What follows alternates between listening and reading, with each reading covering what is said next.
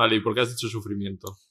Pues porque para mí el proceso de grabación de Drag Race España fue bastante difícil. Creo que esto no lo he contado nunca. Eh, yo a mí lo que me pasó fue que... ¿Hay grupo de WhatsApp? Claro. Y ya está. ¿Cuántas erais? Somos 10. 10. ¿Y en el grupo estáis? te lo miro y te lo digo. Pues gana bien de drag. No. No, no. ya sí que descubrí lo que era y, en plan, ligar en una discoteca. Y yo me he encontrado un par de veces en la, situ- en la circunstancia de llegar a, a la casa de ese chico y cuando yo me quito mi peluca y mi maquillaje, se ha acabado. Ya te pasará, ya verás como hay gente que te va a escribir y te va a odiar ¿Sí? por traerme aquí, ya verás. Os digo una cosa, me da igual.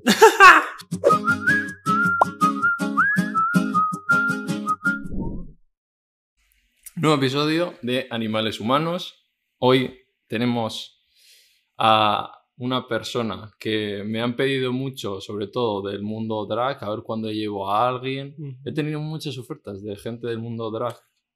Y yo vi y me soy conecto cuando veo a alguien y dije, yo quiero que venga eh, Arancha Castilla-La Mancha para que nos explique todo el mundo drag, su historia personal, que ya le he bichado un poco y creo que es muy interesante. Así que es un placer, muchísimas gracias por venir. Arancha Castilla-La Mancha. Ay, muchas gracias.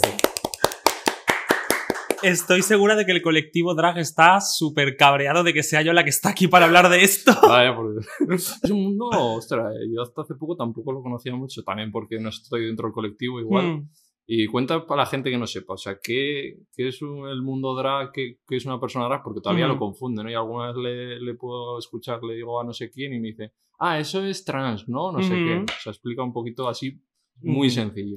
El drag es una expresión artística que se basa en coger las normas que existen en la sociedad para el género, es decir, una muy básica, las mujeres llevan falda y los hombres llevan pantalón.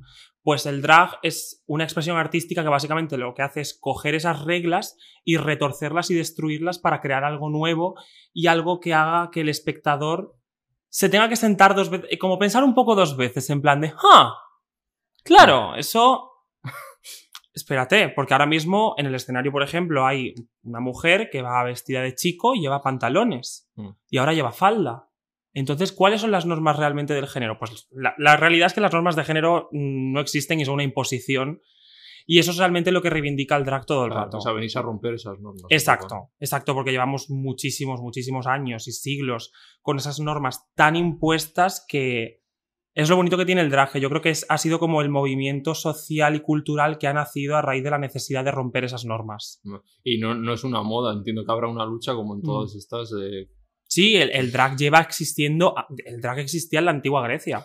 Es verdad, Sí, existía. sí. De hecho, el, el concepto drag viene de las obras de Shakespeare porque en el teatro no permitían que actuaran mujeres.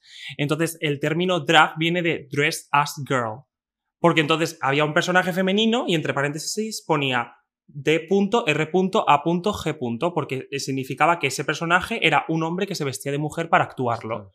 O sea, el drag viene existiendo desde hace Sí. siglos. Lo que pasa que ahora, por el momento en el que estamos y la libertad que hay, las redes sociales y los programas de televisión, se le está dando mucha más luz y mucha más voz, pero Claro. es un- algo que lleva existiendo Vale, muchísimo. entonces no es necesario ni toda la gente que es drag es, es trans. ni- no, para, nada, Para nada. No tiene nada que ver. Una cosa es tu expresión de género y tu identidad de género y otra cosa es... El drag es como tu expresión artística.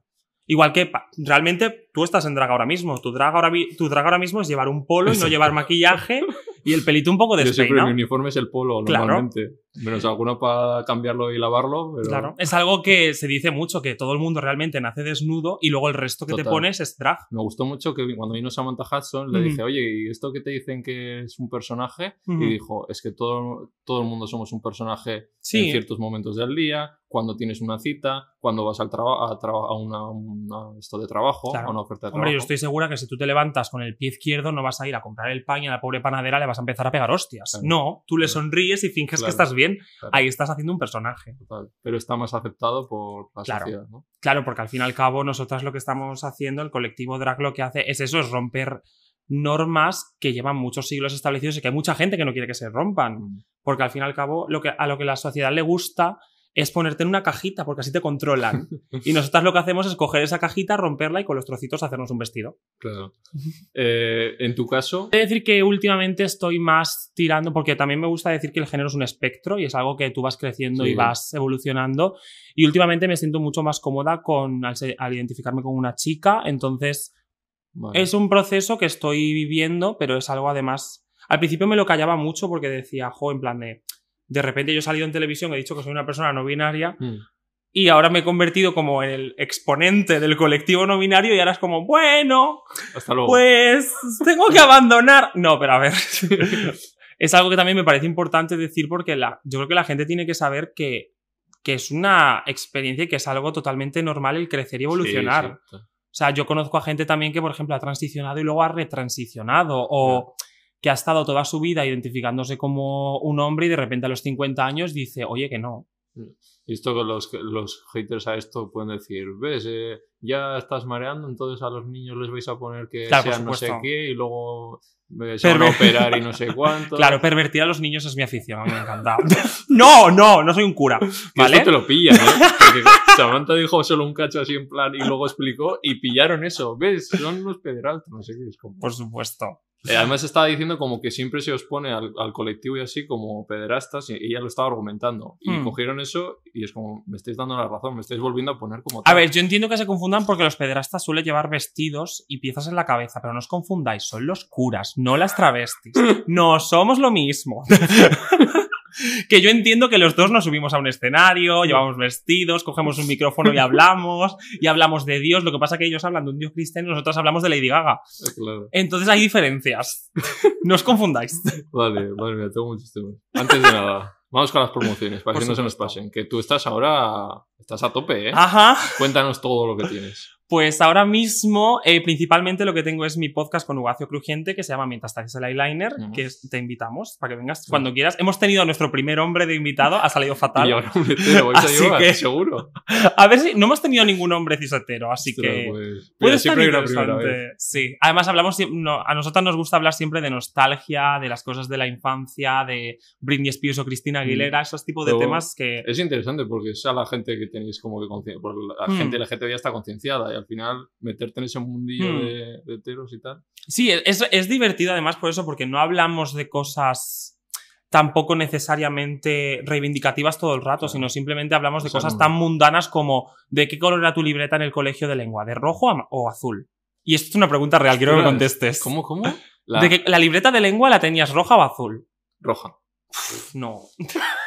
¡Joder! No puedo ganar nunca. No, yo era team azul. Así, ¿eh? Pero sí, tengo el podcast y ahora vamos a empezar con la gira del podcast por España. Que es todo muy guay además porque el podcast es totalmente nuestro. O sea, no, Sí. no tenemos promotores, no tenemos nada, lo hacemos nosotras. Y ahora vamos a empezar gira por España. Mm, Tenemos el 2 de diciembre en Valencia y no sé cuándo saldrá esto, pero en enero en Madrid, hasta ahí puedo leer. Sí. Y luego ya a partir de marzo, abril vienen más ciudades por Ostras, España. Y vais a hacer espectáculo en el propio show. Claro, es que no. nosotras veíamos a gente que tiene podcast que no tiene mucha gracia hacer shows. Y yo decía, en plan, tía, Es que nosotras, en plan, somos travestis, llevamos años en escenario. Claro, claro. ¿Sabes? En plan, podemos aportar muchísimo y es, es muy guay. Además, nos lo hemos tomado como todo lo que no se puede hablar en cámara, porque si queda grabado se lía, vamos Claro. a hacerlo ahí en este show.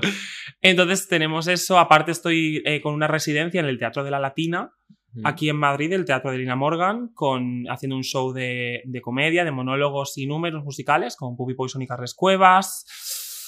Eh, ¿Y qué más decirte? Es que tengo también muchas cosas que no te puedo decir todavía. Pero bueno, estás contenta, ¿no? Porque, Muchísimo. Bueno, una colección de maquillaje disponible en todos los primos de te lo iba a España. sacar de Crash. Sí, de Crash. Cosmetics. Me, me dijo, es, es vegano y cruelty free. Sí. ¿No? O sea que, ahí, ahí. Nosotras, aunque no lo parezca, nos importa de verdad los derechos de los animales. Muy bien. Vale, eh, vamos con mi promoción. Vámonos. no te has pillado tú todavía, ¿no? Vale, No, pues este ah, para ti. Oh. Es eh, Kaiku Vegetal, de mi tierra. Mm. eh, ¿Tú has probado bebidas vegetales y Sí, tal? Es un batido de chocolate. Ay, siempre se me da fatal abrir esto. A todos los invitados, ¿eh? Ayer estuvo media hora también. Claro, es que tú tienes la práctica. Yo no. Hala, pues chin chin. Sala. ¿Qué Ah, pues parece? oye, está muy bueno. Sí. Pues es de almendras, 20 gramos de proteína, de chocolate, Mm. y lo podéis encontrar en Carrefour, Eroski, Alcapo, El Corte Inglés. ¡Hala! Promoción hecha. Apañado. Vamos un poco con tu historia. Venga, vale. Porque dirán, sí, es que en la ciudad es muy fácil ahí ser draft, ¿no? Cuéntanos de dónde vienes.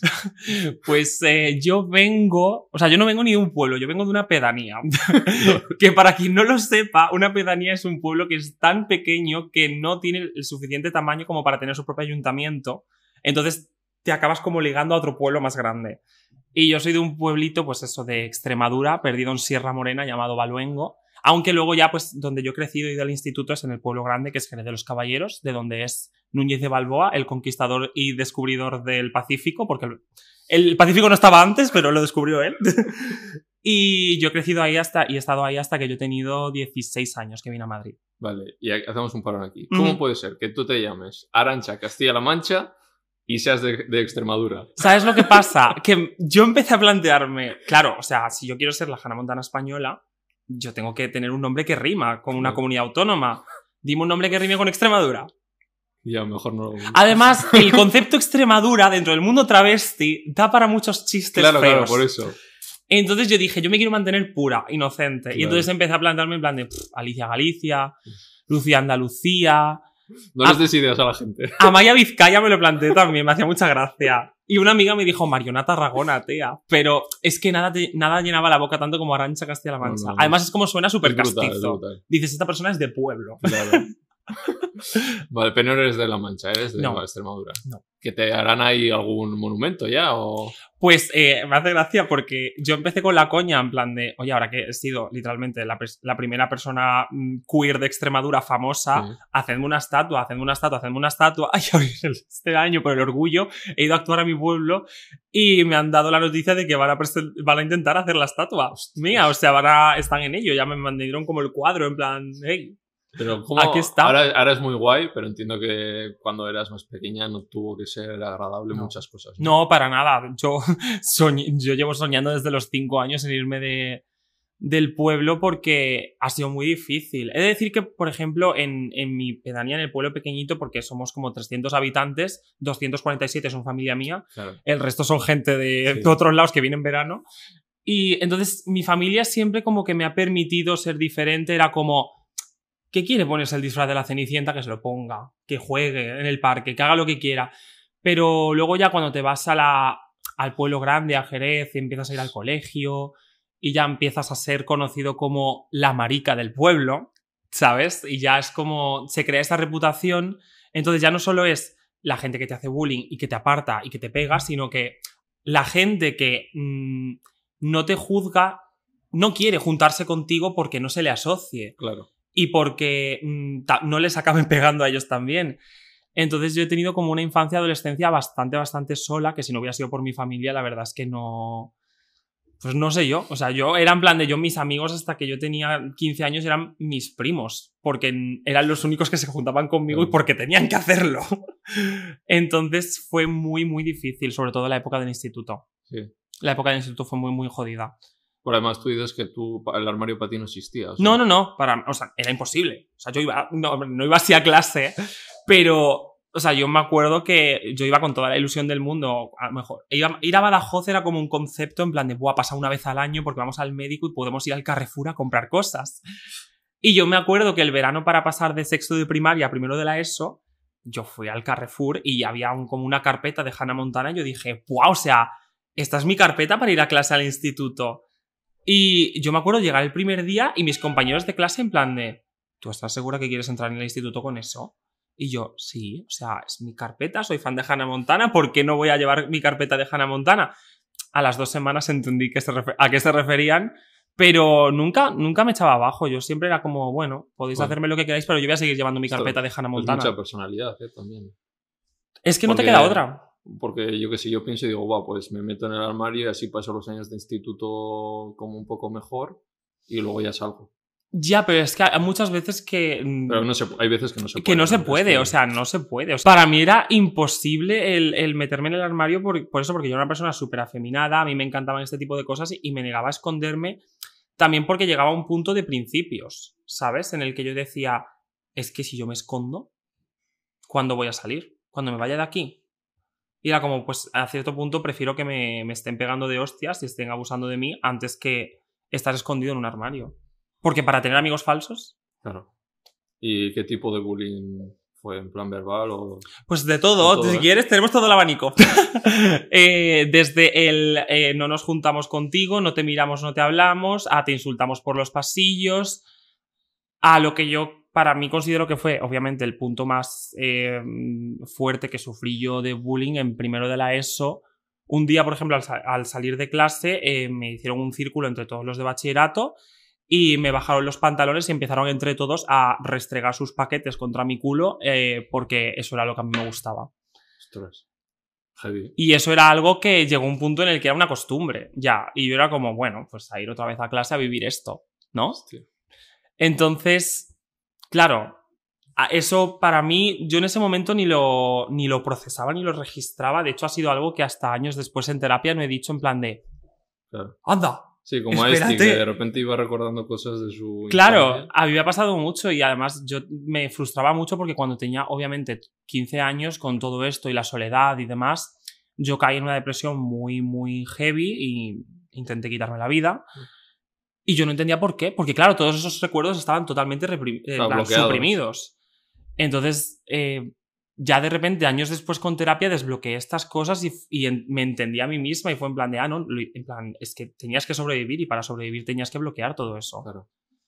Y aún así, en cierta manera, no me gusta como decir en plan de no, pero los pueblos son horribles, por eso en plan de no quiero volver a mi pueblo, porque Mm. en al- todos lados, eh, sea una ciudad o no Exactamente. estás libre de bullying. Y en cierta manera, como que ahora noto el cambio. O sea, yo he notado, mi hermana tiene siete años menos que yo, y ya he notado mi hermana.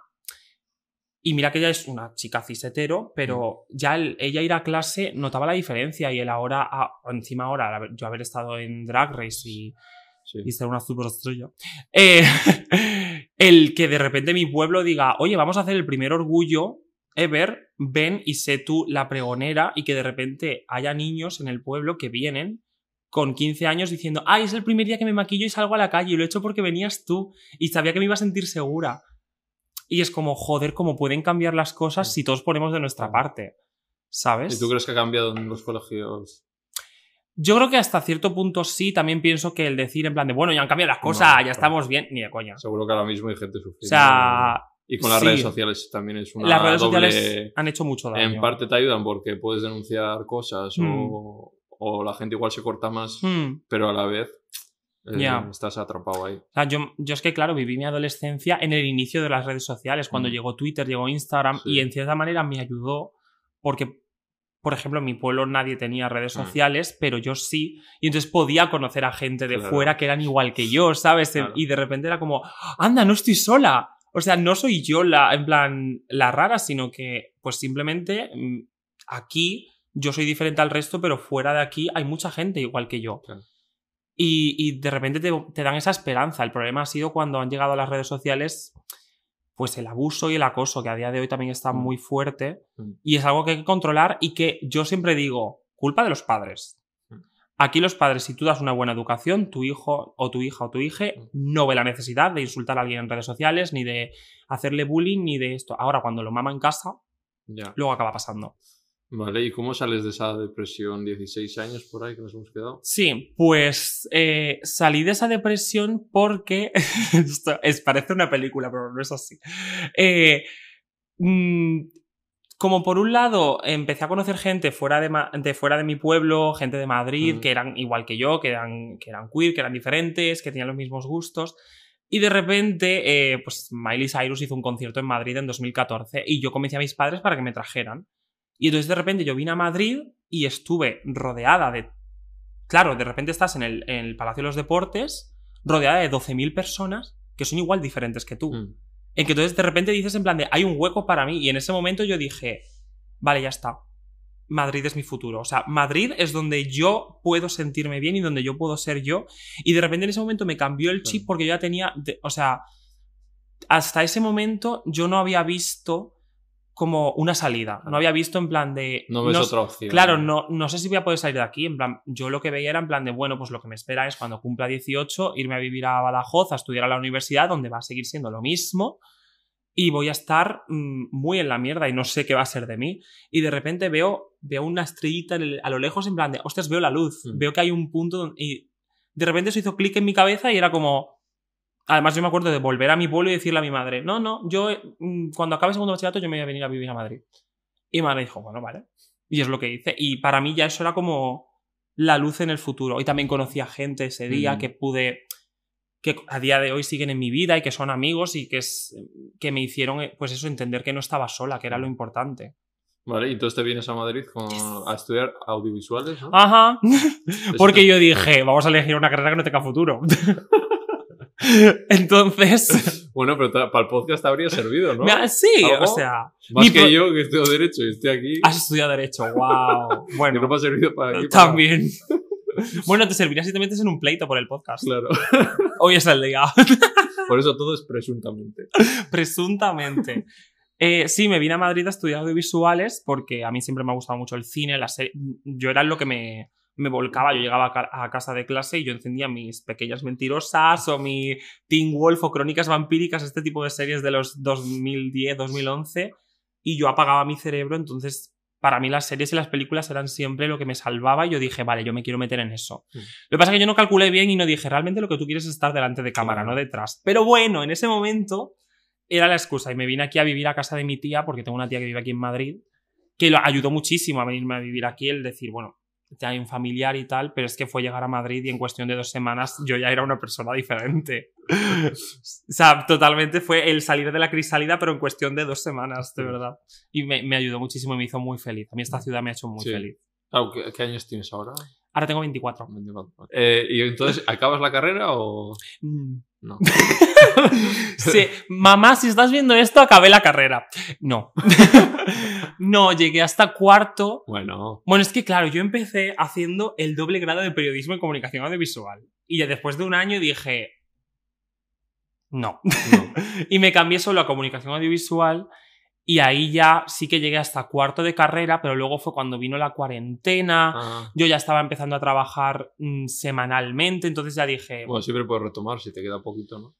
Ahí, sí, bueno, sí, me cae el TFG con 50 realmente. años puedes hacerlo, o sea. Sí, cuando ya esto ya no de. Cuando ya esto no de para más, ahí ya tiraremos. Pero, pero sí, y al final nunca acabé la carrera, pero la carrera también me ha dado a probablemente las personas más importantes y Claro. especiales de mi Mm. vida. Vale, y entonces em- dices que empiezas a trabajar, ¿tú ya habías hecho algo de drag o...? A ver, yo digo que yo siempre he hecho drag porque ¿quién no se ha puesto una camiseta en la cabeza fingiendo que es una peluca y ha bailado Britney Spears? Pues bueno. Entonces, sí, pero yo dentro de mi, dentro de la carrera de comunicación audiovisual teníamos una asignatura en la que había que como crear una serie y demás, y yo dije, ¿y si creo la Hannah Montana española como si fuera en plan una parodia, tal, no sé qué? Entonces creé el concepto y luego teníamos que hacer un tráiler. Y dije, claro, ¿quién va a hacer el tráiler de Hannah Montana? Pues yo. entonces me compré una peluca, un vestido, entonces ya ahí como que forjé ese personaje de Arancha Castilla-La Mancha. Y luego de repente fue en plan de, ay, ¿y si hago en plan un vídeo como Arancha Castilla-La Mancha? ¿Y si hago unas fotos como Arancha Castilla-La Mancha? Y, y yo entonces, eh, una personita muy especial, me, me dijo, voy a llevarte a un sitio. Y yo, vale. Y de repente me llevó a Chueca, a un local donde vi mi primer show drag. Lo que no me dijo es que era noche OT, y yo odio OT. era, yo era de la gente en plan de, sois muy pesadas, Ah, sí. dejadme en paz. Yo soy fan, ¿eh? Dote.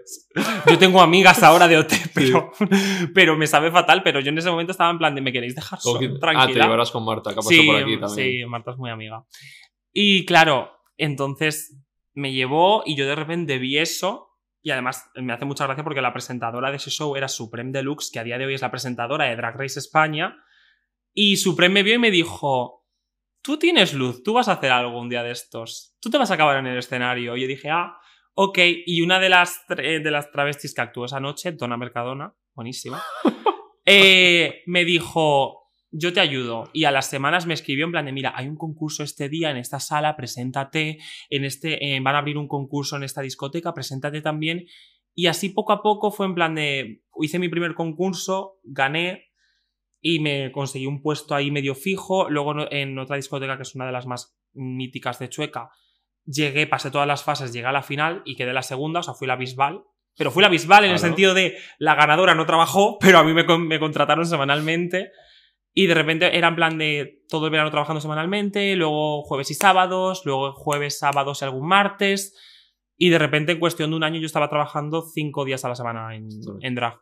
Entonces, claro, la universidad dijo.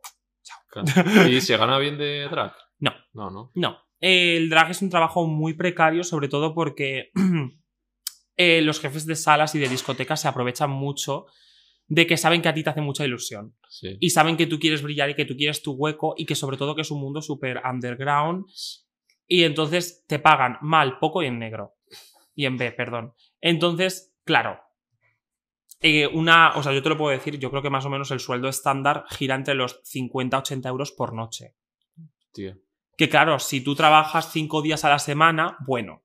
Pero si tú trabajas un día a la semana, solo por las horas de maquillaje, el traje, Es la peluquería, currazo. eh, Es muy físico. el prepararte los números, el, el ensayar en casa y luego el estar allí durante cuatro horas en un escenario con un micrófono aguantando a cuatro borrachos.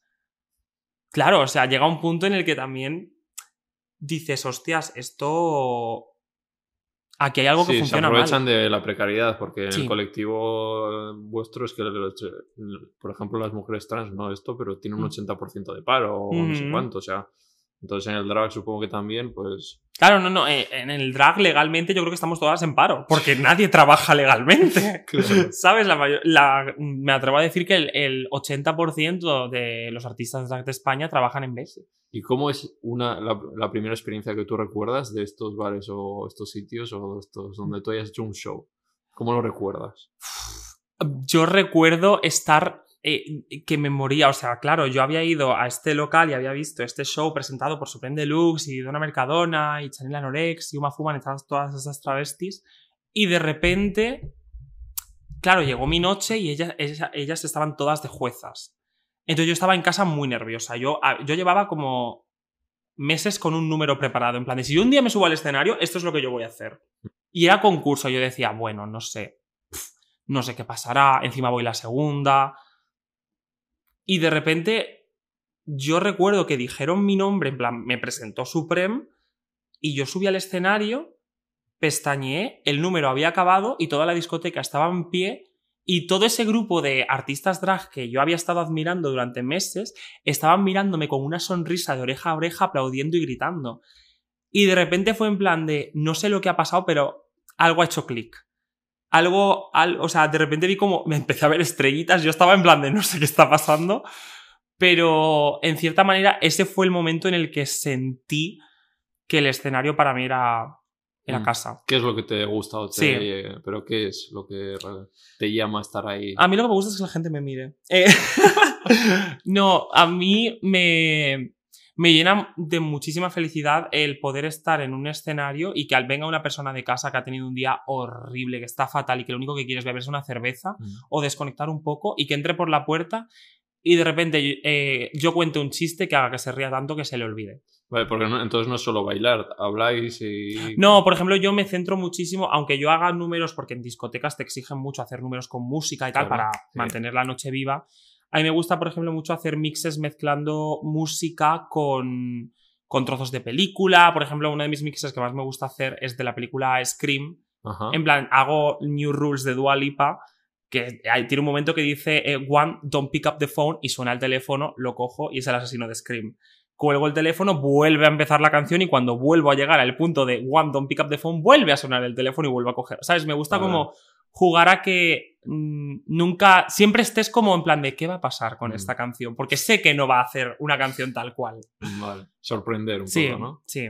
Vale, entonces, ¿cómo es, para la gente que quiera ir, cómo es un... Porque entonces no es algo cerrado, o sea, cada persona hará su Mm. número diferente, ¿no? Sí. Hay gente que igual solo baila, ¿no?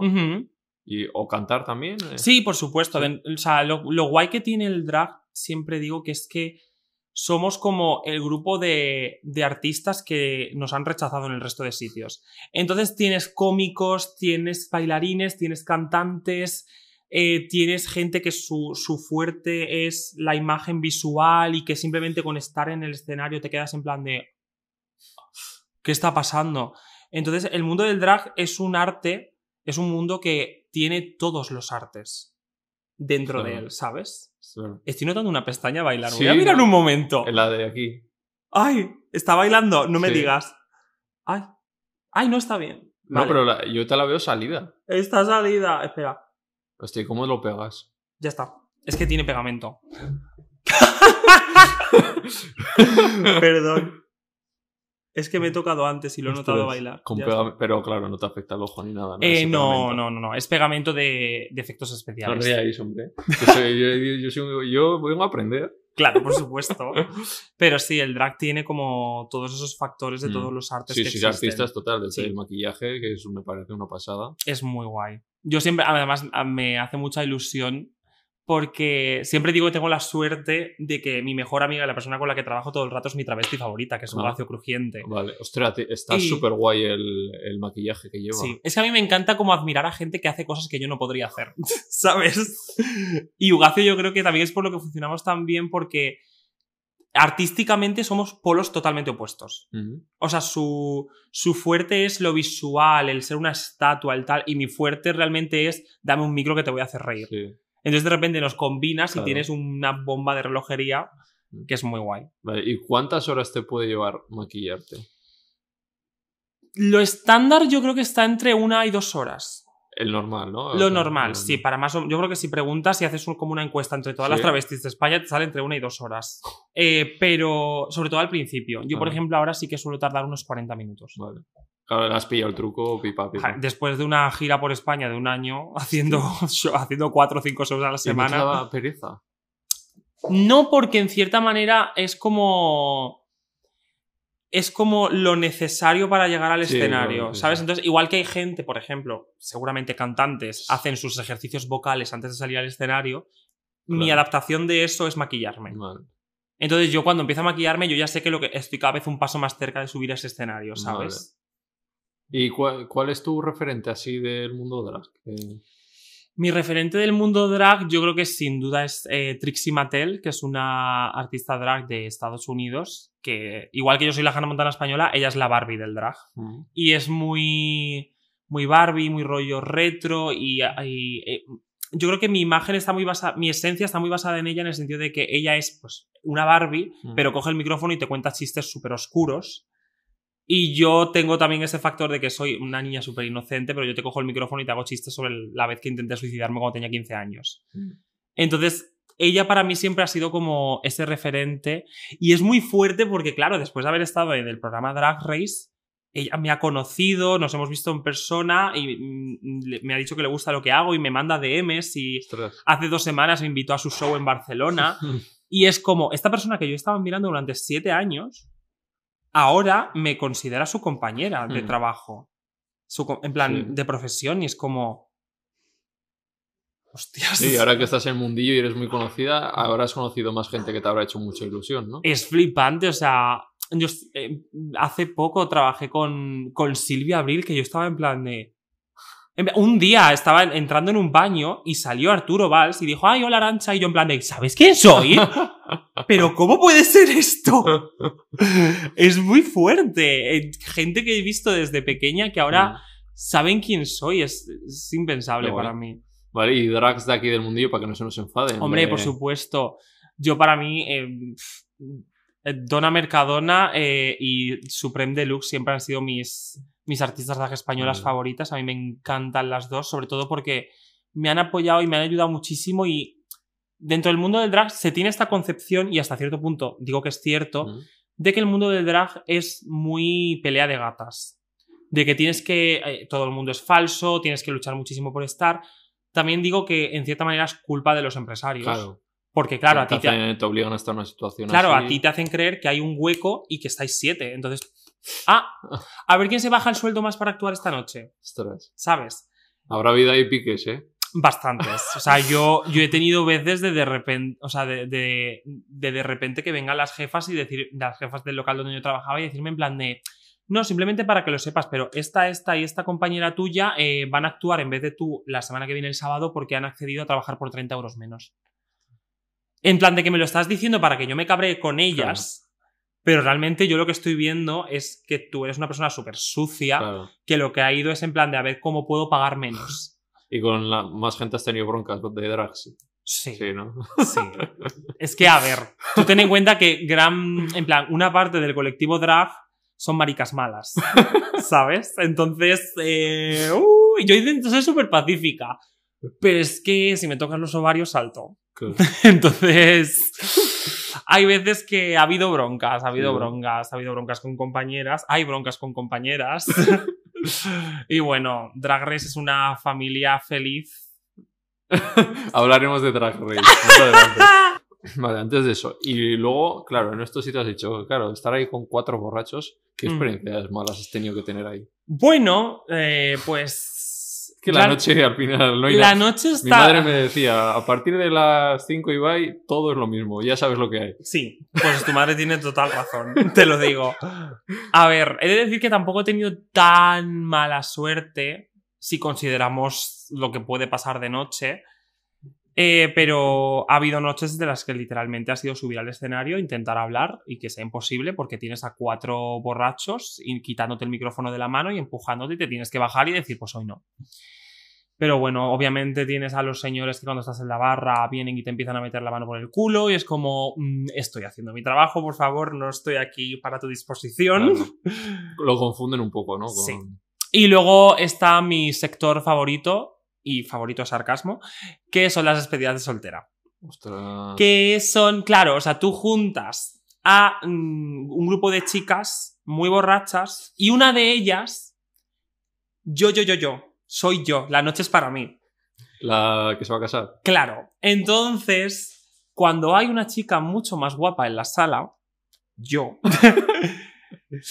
crea tensiones innecesarias. De subirte, coger el micro. Es que mi amiga se casa, Marina sube al escenario. Marina no tiene por qué subir al escenario. Marina tiene que quedarse ahí. Además, esas son las noches que nosotros siempre, siempre decíamos en la discoteca Código Britney. Porque hoy no, hoy no podemos hacer nada. Hoy hay que darle Womanizer, Toxic de Britney Spears, Barbie Girl de Aqua y, Y para casar. y pa' casita. Y ya está, porque estas niñas no pueden controlar más. Es que es de lo más, siempre me ha parecido de lo más triste que, Hmm. que, eh, cuando más desvaría el ser humano en la despedida de soltero. Es como, qué necesidad de- con el pene aquí. Es que.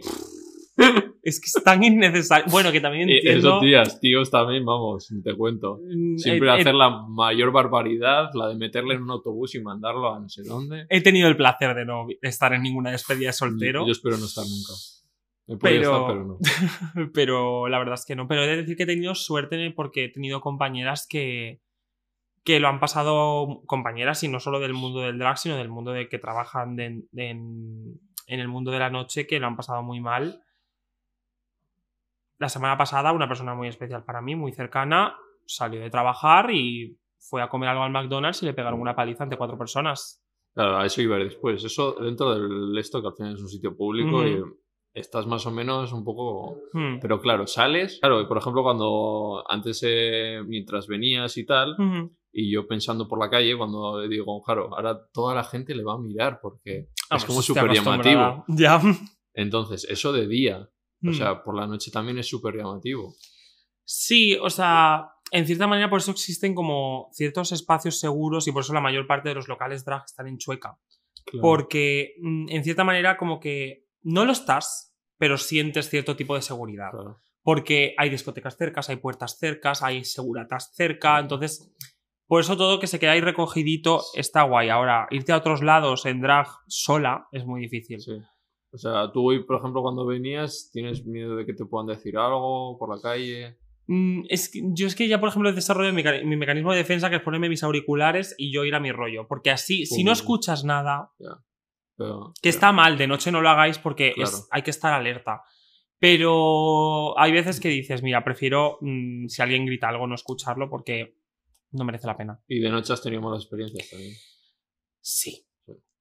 Sí, he tenido bastantes malas experiencias de ir por la calle, obviamente, pues te puedes imaginar todos los insultos del mundo. te- mm, Aunque he tenido suerte de que siempre he tenido amigas dispuestas a acompañarme siempre a trabajar, eh, parejas de ese momento que también venían siempre conmigo a trabajar, entonces nunca he ido sola al 100% como para que me pasara algo, pero sí que hemos tenido sustos de decir en plan de vamos a salir corriendo porque si no a ti y a mí nos van a partir la cara. Y sa- sales, después de hacer el espectáculo, sales maquillada igualmente. No, no, no, casa. eso también es, es algo Claro. de, es algo cuestión de seguridad. Subes al baño, que tiene el tamaño de esta mesa, y con tus tres compañeras que habéis actuado esa noche, te Te desmaquillas y te vas para casa. claro. ¿Me puedo pegar la pestaña? Porque Sí, me está poniendo. Eso que encima me comentabas, claro, porque hemos hablado que hay espacios seguros en Chueca, pero se están también como Hmm. que perdiendo. ¿no? Se están perdiendo bastante porque yo, o sea, una de las cosas que está ayudando mucho esto de programas como Drag Race o las redes sociales es que cada vez más gente, incluso no del colectivo, conoce lo que es el drag o conoce lo que es los locales eh, seguros y queers, entonces quieren venir a verlo. El problema es que vienes y no respetas lo que, hay- lo que está pasando ahí dentro.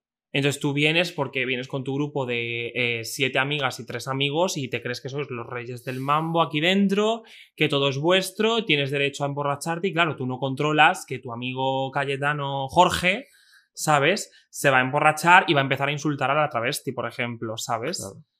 Y cada vez está pasando más y más y más de... Cada vez es más difícil encontrar un sitio, por ejemplo, te lo digo por mi experiencia personal, en el que yo vaya a salir esta noche y yo me vaya a sentir segura. Al 100%. Sí. O sea, ahora mismo no hay un local que digas, solo aquí me siento. No, o sea, ahora mismo no existe un local en Madrid en el que yo diga, si yo fuera sola me sentiría segura. Ostras. Y eso te lo digo de verdad.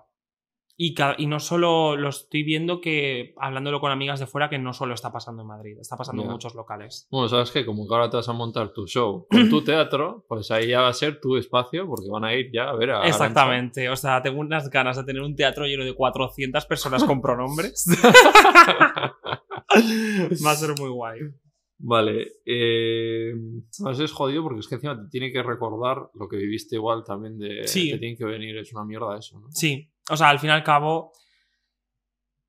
También yo creo que por eso no me ha resultado tan raro, porque como vengo de vivir Claro, esa experiencia. esto, que claro, esto, pero siempre que ha pasado gente queer por aquí o- y me decían, a mí no me da miedo nada, y digo, claro, es que esta gente lo ha pasado tan mal que, como dices, ha Mm. sido hasta que te ha dado igual morir, te han pegado no sé qué, entonces que te insulten por la calle es que te da igual ya. Sí, O sea, otra cosa que a nosotros igual nos jodería, pero vosotros lo habéis pasado tan mal sí. que ya lo que te venga es como. Es bueno, 100% así. ¿Qué me vas a hacer tú? Si es que, Es que- pues, ya me han pegado. en plan, ya, de que ¿no? te iba a decir, o sea, bueno, a ver, tampoco es cuestión de ven a pegarme una Claro, paliza, claro, pero. pero sí que. Es que no me va- es que no. No te asusta, me No refiero. me asusta, O sea, no. No tenéis miedo ya. No, y es muy triste el, el decir, no tengo miedo por Claro. todo lo que he pasado, pero realmente es que es así. claro. Vale, y todo esto luego vamos al tema del ligar. Porque esto tiene también su. eh, No te escuché en algún podcast que decías que lo primero que os, os pueden tratar como algo exótico, ¿no? Hay mucha gente que dentro de lo que es el concepto del drag, pues le atrae el hecho de que mm, seas, por ejemplo, tan femenina, pero saben, saben que debajo es un chico, porque también el 80% de la gente se sigue pensando que la- el ser drag es que eres un chico que se viste de chica y punto. En plan, no conciben que hay muchísimo más. No. Por eso a mí me gusta siempre decirlo de que es una expresión artística, que no es un chico que se viste de chica, pero bueno. Entonces, mucha gente lo ve como algo exótico, incluso yo me he encontrado en situaciones de... Porque es verdad que durante mi primer año y pico en drag yo tenía pareja, y éramos una relación cerrada. Entonces, pues no surgía nada, pero luego después, cuando rompimos, ya sí que descubrí lo que era, en plan, ligar en una discoteca, y yo me he encontrado un par de veces en la, en la circunstancia de llegar a, a la casa de ese chico y cuando yo me quito mi peluca y mi maquillaje, se ha acabado. Tú vete para tu casa que no te quiero mirar. Porque lo que le gusta es el hecho de que haya una peluca, de que haya un maquillaje. Y él De que déjatelo. o- No, en Ah. plan, de a lo mejor eh, una vez fue que además este chico me hizo mucha ilusión porque yo dije, a ver, era muy guapo y atractivo, pero es que me dijo que era de la isla donde grabaron Mamma Mía. Y yo dije, yo me tengo que casar con este chico porque yo necesito visitar la isla donde se grabó Mamma Mía. Y yo dije, voy a empezar mi estrategia. Y, y es verdad que no me dio tiempo a desmaquillarme porque cerraban el local pronto y me, nos fuimos para, Sí. para su casa y, y dijo, "Ay, voy a la cocina por agua y tal, ponte cómoda. Entonces yo, pues me quité mi peluca, me quité mi maquillaje, me quité mi ropa y cuando llegó, dijo, me vio y dijo, Buah, es que ya no, es que pff, me tengo que levantar mañana temprano, ya no me apetece, ¿te importa irte a casa? ¿Sabes? Ya. Y, y esa circunstancia se ha dado bastantes Ostras. veces.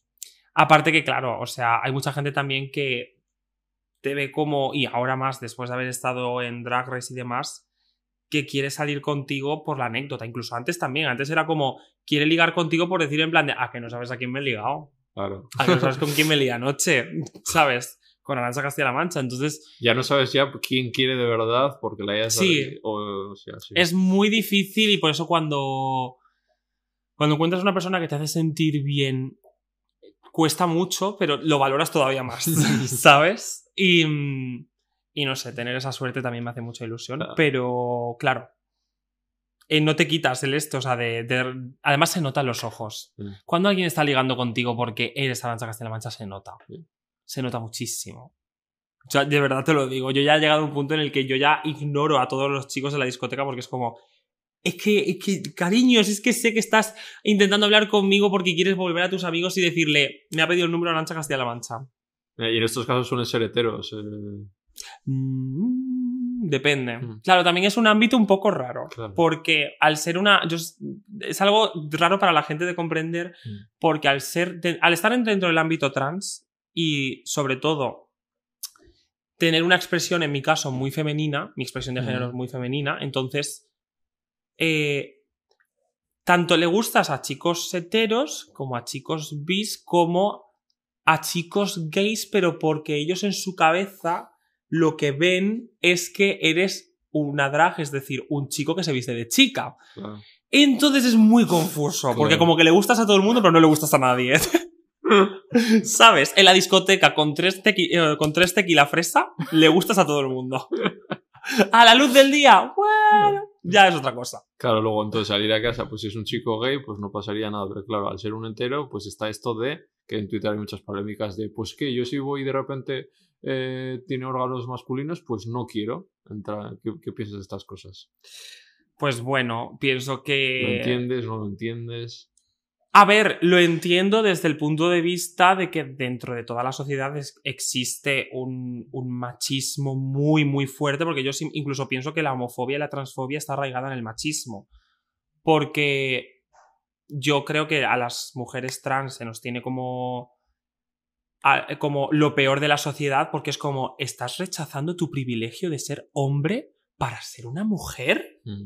pero ¿cómo te atreves a insultar así al... ¿Sabes lo que te Mm. quiero decir? Entonces yo siempre arraigo todo a, a ese machismo gigante que existe. E incluso eso, en lo de no me quiero acostar con una... ¿Pero por qué?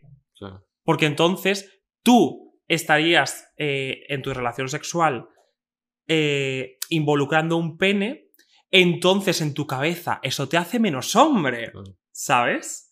Entonces, hombre, pues entiendo que esa persona, pues pobrecito, pero es un, es un machista de mierda que no se da cuenta del daño que está haciendo. O sea que es machismo la gente que diga eso. sí, totalmente, es machismo, es transfobia y... O se puede explicar igual, en plan, igual necesito un tiempo o como, yo qué sé.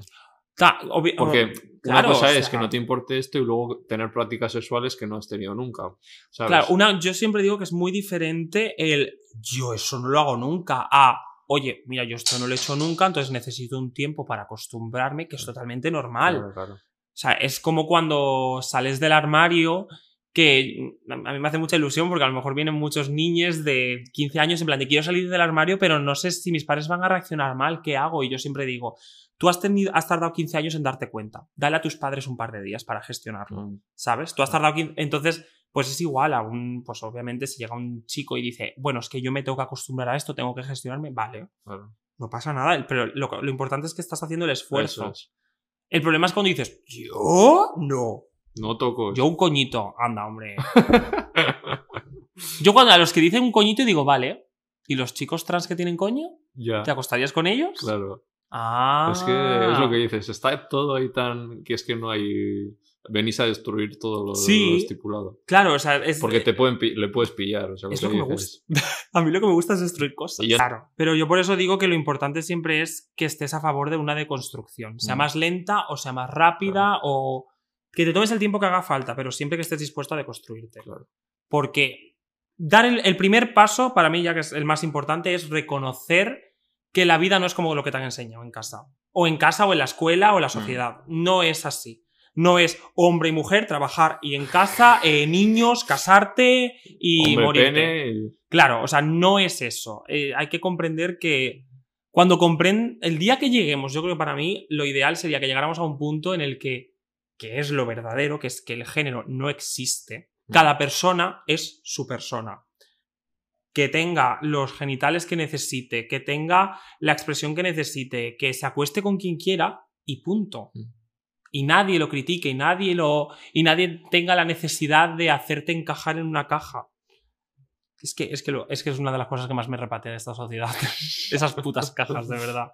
Vale. Vamos con los tre- tres nombres. Ok. Tres cositas. La primera. Drag Race. ¿Qué te viene a la cabeza? Mm. Sufrimiento.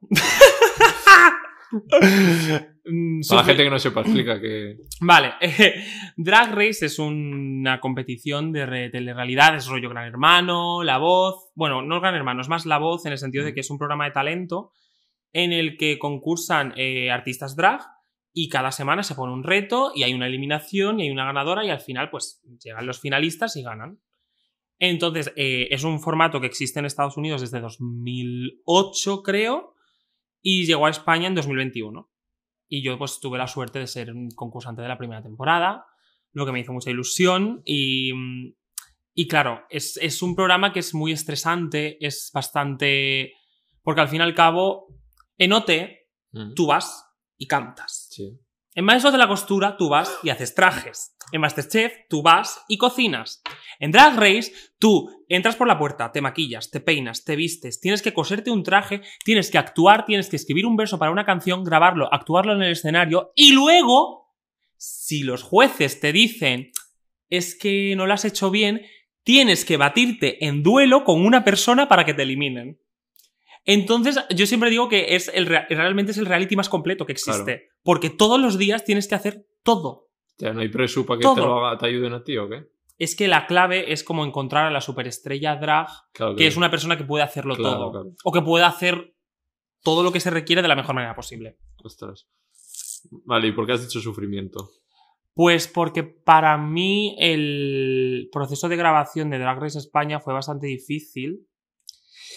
No por cuestiones de equipo ni de que me trataran mal ni nada, sino porque yo. Eh, a mí me pilló la grabación de Drag Race España, o sea, fue una super noticia, a mí me, me ha cambiado la vida y no pediría que, que cambiara de ninguna manera Mm. pero me pilló en un momento en el que yo no estaba nada bien emocionalmente, porque era cuando yo estaba empezando a plantearme si eh, yo tenía de. si yo era el género que a mí se me había asignado al nacer. Entonces yo estaba como con ese debate dentro de. Soy un chico, soy una chica, ¿qué soy? Y de repente entras a un programa donde eh, las, las horas de grabación son muy duras, hay estrés todo el rato, hay ansiedad todo el rato. Bueno, esto tampoco es ningún secreto. No tienes teléfono, no tienes contacto con el exterior. Sí. Y luego encima, mm, el, el segundo episodio de Drag Race España, spoilers, si no lo has visto, No. eh, hicimos una pasarela de la veneno. Vale. Y a mí ese era uno de los looks que más problema tuve porque era de repente llevar un look de una persona trans. Y yo estaba teniendo todo ese conflicto interno de ¿soy o no soy una persona trans? ¿Soy o no soy una chica trans? Entonces yo ese día, menos mal que no existían cámaras backstage porque lo que yo lloré ese día no estaba escrito. O sea, yo tuve como dos ataques de ansiedad ese día y me trataron súper bien, me ayudaron muchísimo. Pero a partir de ese día en adelante, lo que, lo que- todos los días que estábamos en grabación, yo lo único que podía pensar era en eso. Era en. Entonces yo no estaba presente en ese. en esa. Físicamente lo estaba, mentalmente no. ¿Cuántos días estuviste? Eh, yo duré la mitad de la temporada. ¿Y eso es? Eh, pues en días de grabación, eso es. Estoy haciendo cálculos, eh, 10 días. Vale. Ujú. 10 días sin móvil, sin nada. y-. Vale. ¿Y allí te tenías compañía? ¿Te apoyaste en alguien allí? O... Sí, he de decir que nosotras, en cierta manera, era un equipo que hicieron, lo hicieron todo lo mejor posible, pero no deja de ser un equipo de televisión que trabaja por primera vez con travestis. Entonces hubo mucho de tener que hacer nosotras piñas en plan de si nosotras no nos apoyamos entre nosotras. ¿sabes? Para que son tonterías, pero Pues Hay que estar a una. Claro, a lo mejor, pues obviamente un equipo que no ha trabajado nunca con artistas drag no sabe que tú no puedes ponerme a la vez a que me maquille y a que coma para después ponerme un corsé. Mm. Porque si yo ahora mismo como y en una hora me pongo un corsé, yo no he terminado de hacer la digestión. Entonces, cuando yo me ponga el corsé y me apriete, a mí eso me va a cortar la digestión. ¿Sabes lo que te quiero Sí, decir? sí. Son cosas que es verdad que hasta que no lo vives, no lo sabes. Y nosotras hicimos muchísima, muchísima piña en el set. eh, mm, a día de hoy, gran parte del cast sigue estando en mi vida y siguen siendo amigas súper cercanas. Y sobre todo, la persona que para mí más me, más me apoyó y más me ayudó fue Ugacio. Ah. O sea, porque nosotras dos eh, entramos por la puerta, además yo entré la primera y ella entró la tercera. Pero es que fue mirarnos y decir en plan de tú y yo somos bichos raros. Mm. Entonces tú y yo vamos a hacer piña. Y en el primer capítulo nos pusieron juntas en la mesa y fue en plan de, vale, ya está. Ugacio empezó a ponerse cosas en plan de, ay, no sé cómo hacer este traje. Yo empecé a ponerme cosas en la cabeza y estar en plan de, bueno, no sé qué estoy haciendo. Y de repente era como todo, todas las concursantes y la mesa de las niñas raras. Y, y no sé, conectamos de una manera que son de estas cosas que dices, hay gente que pasa por tu vida y luego hay gente que tal y como la ves dices, tú vas a estar en mi vida. Mm. Y a mí me pasó eso con Ugacio. Bueno, Yo- te, te llevas sí. eso, ¿no? Entonces, de Drag Race lo que más me llevé fueron amistades muy fuertes. Eh, también Killer Queen, o sea, es una de mis amigas más cercanas. Además, y esto lo digo, estando en este proceso de mm, tal vez tra- de transicionar, de hormonas y todo esto, Killer es, Killer es médico y ha sido, eh, si no fuera por ella, yo no sería capaz de estar donde estoy ahora mismo. Me ha ayudado muchísimo con este proceso y mm, entonces ha sido como muy guay. Macarena también, pobrecita, mi primera eliminada. Un spoiler. y mm, también ha sido una persona muy cercana. Puppy Poison también. Mm. Carmen Farala, es que todas, es que Hay grupo de WhatsApp. sí. Hay grupo de WhatsApp. No estamos todas. Ah, eso ha habido gente que o se ha ido o ha sido expulsada. Uy, ha sido expulsada la academia también. ¿eh? Pero. Pero bueno, son cosas que pasan, ¿no? Yo Entre, como no, o sé, sea, no me hago ni idea de... La la- gente que lo vea seguramente igual sabe quiénes han podido... Las familias a veces pues no se llevan bien y ya está. Pero eres familia porque te toca. Claro. Y ya está. ¿Cuántas erais? Somos 10. Diez. ¿Y en el grupo estáis? Te lo miro y te lo digo. Venga. Lo Quiero mejor es que yo no sé quiénes son. Quiero decirte un ella. número, pero. Pero la gente que te sigue mucho seguro que dirá, ¡buah, Sí. es esta! Y no sé Me qué. va a caer una bronca por, su, por parte de ellas. No, está- estamos siete. más. Estamos siete en el grupo. Vale, bueno, bastante bien. A ver, en todas siempre tenemos afinidad con unos y claro, con sí, otros. sí, sí, sí. Eso pasa Entonces- en todos los... Vale, y tú sales expulsada la cuarta, eso sí que he mirado, ¿no? Sí. ¿Por qué? Eh, ¿Cómo viviste eso? Well, ah, mi eliminación fue en el reto Snatch Game, que es un reto que se basa en imitar. Vale. Imitar a famosos. y. Creo que esto no lo he contado nunca. Eh, yo a mí lo que me pasó fue que, por lo que te estaba contando, yo estaba en otras cosas mentalmente y cuando llegó ese día, justo antes de empezar a grabar, ya sentadas todas en tu sitio, a punto de empezar a grabar y, y, y Suprema aquí, las invitadas, nosotras eh, seis que estábamos a ese punto, creo.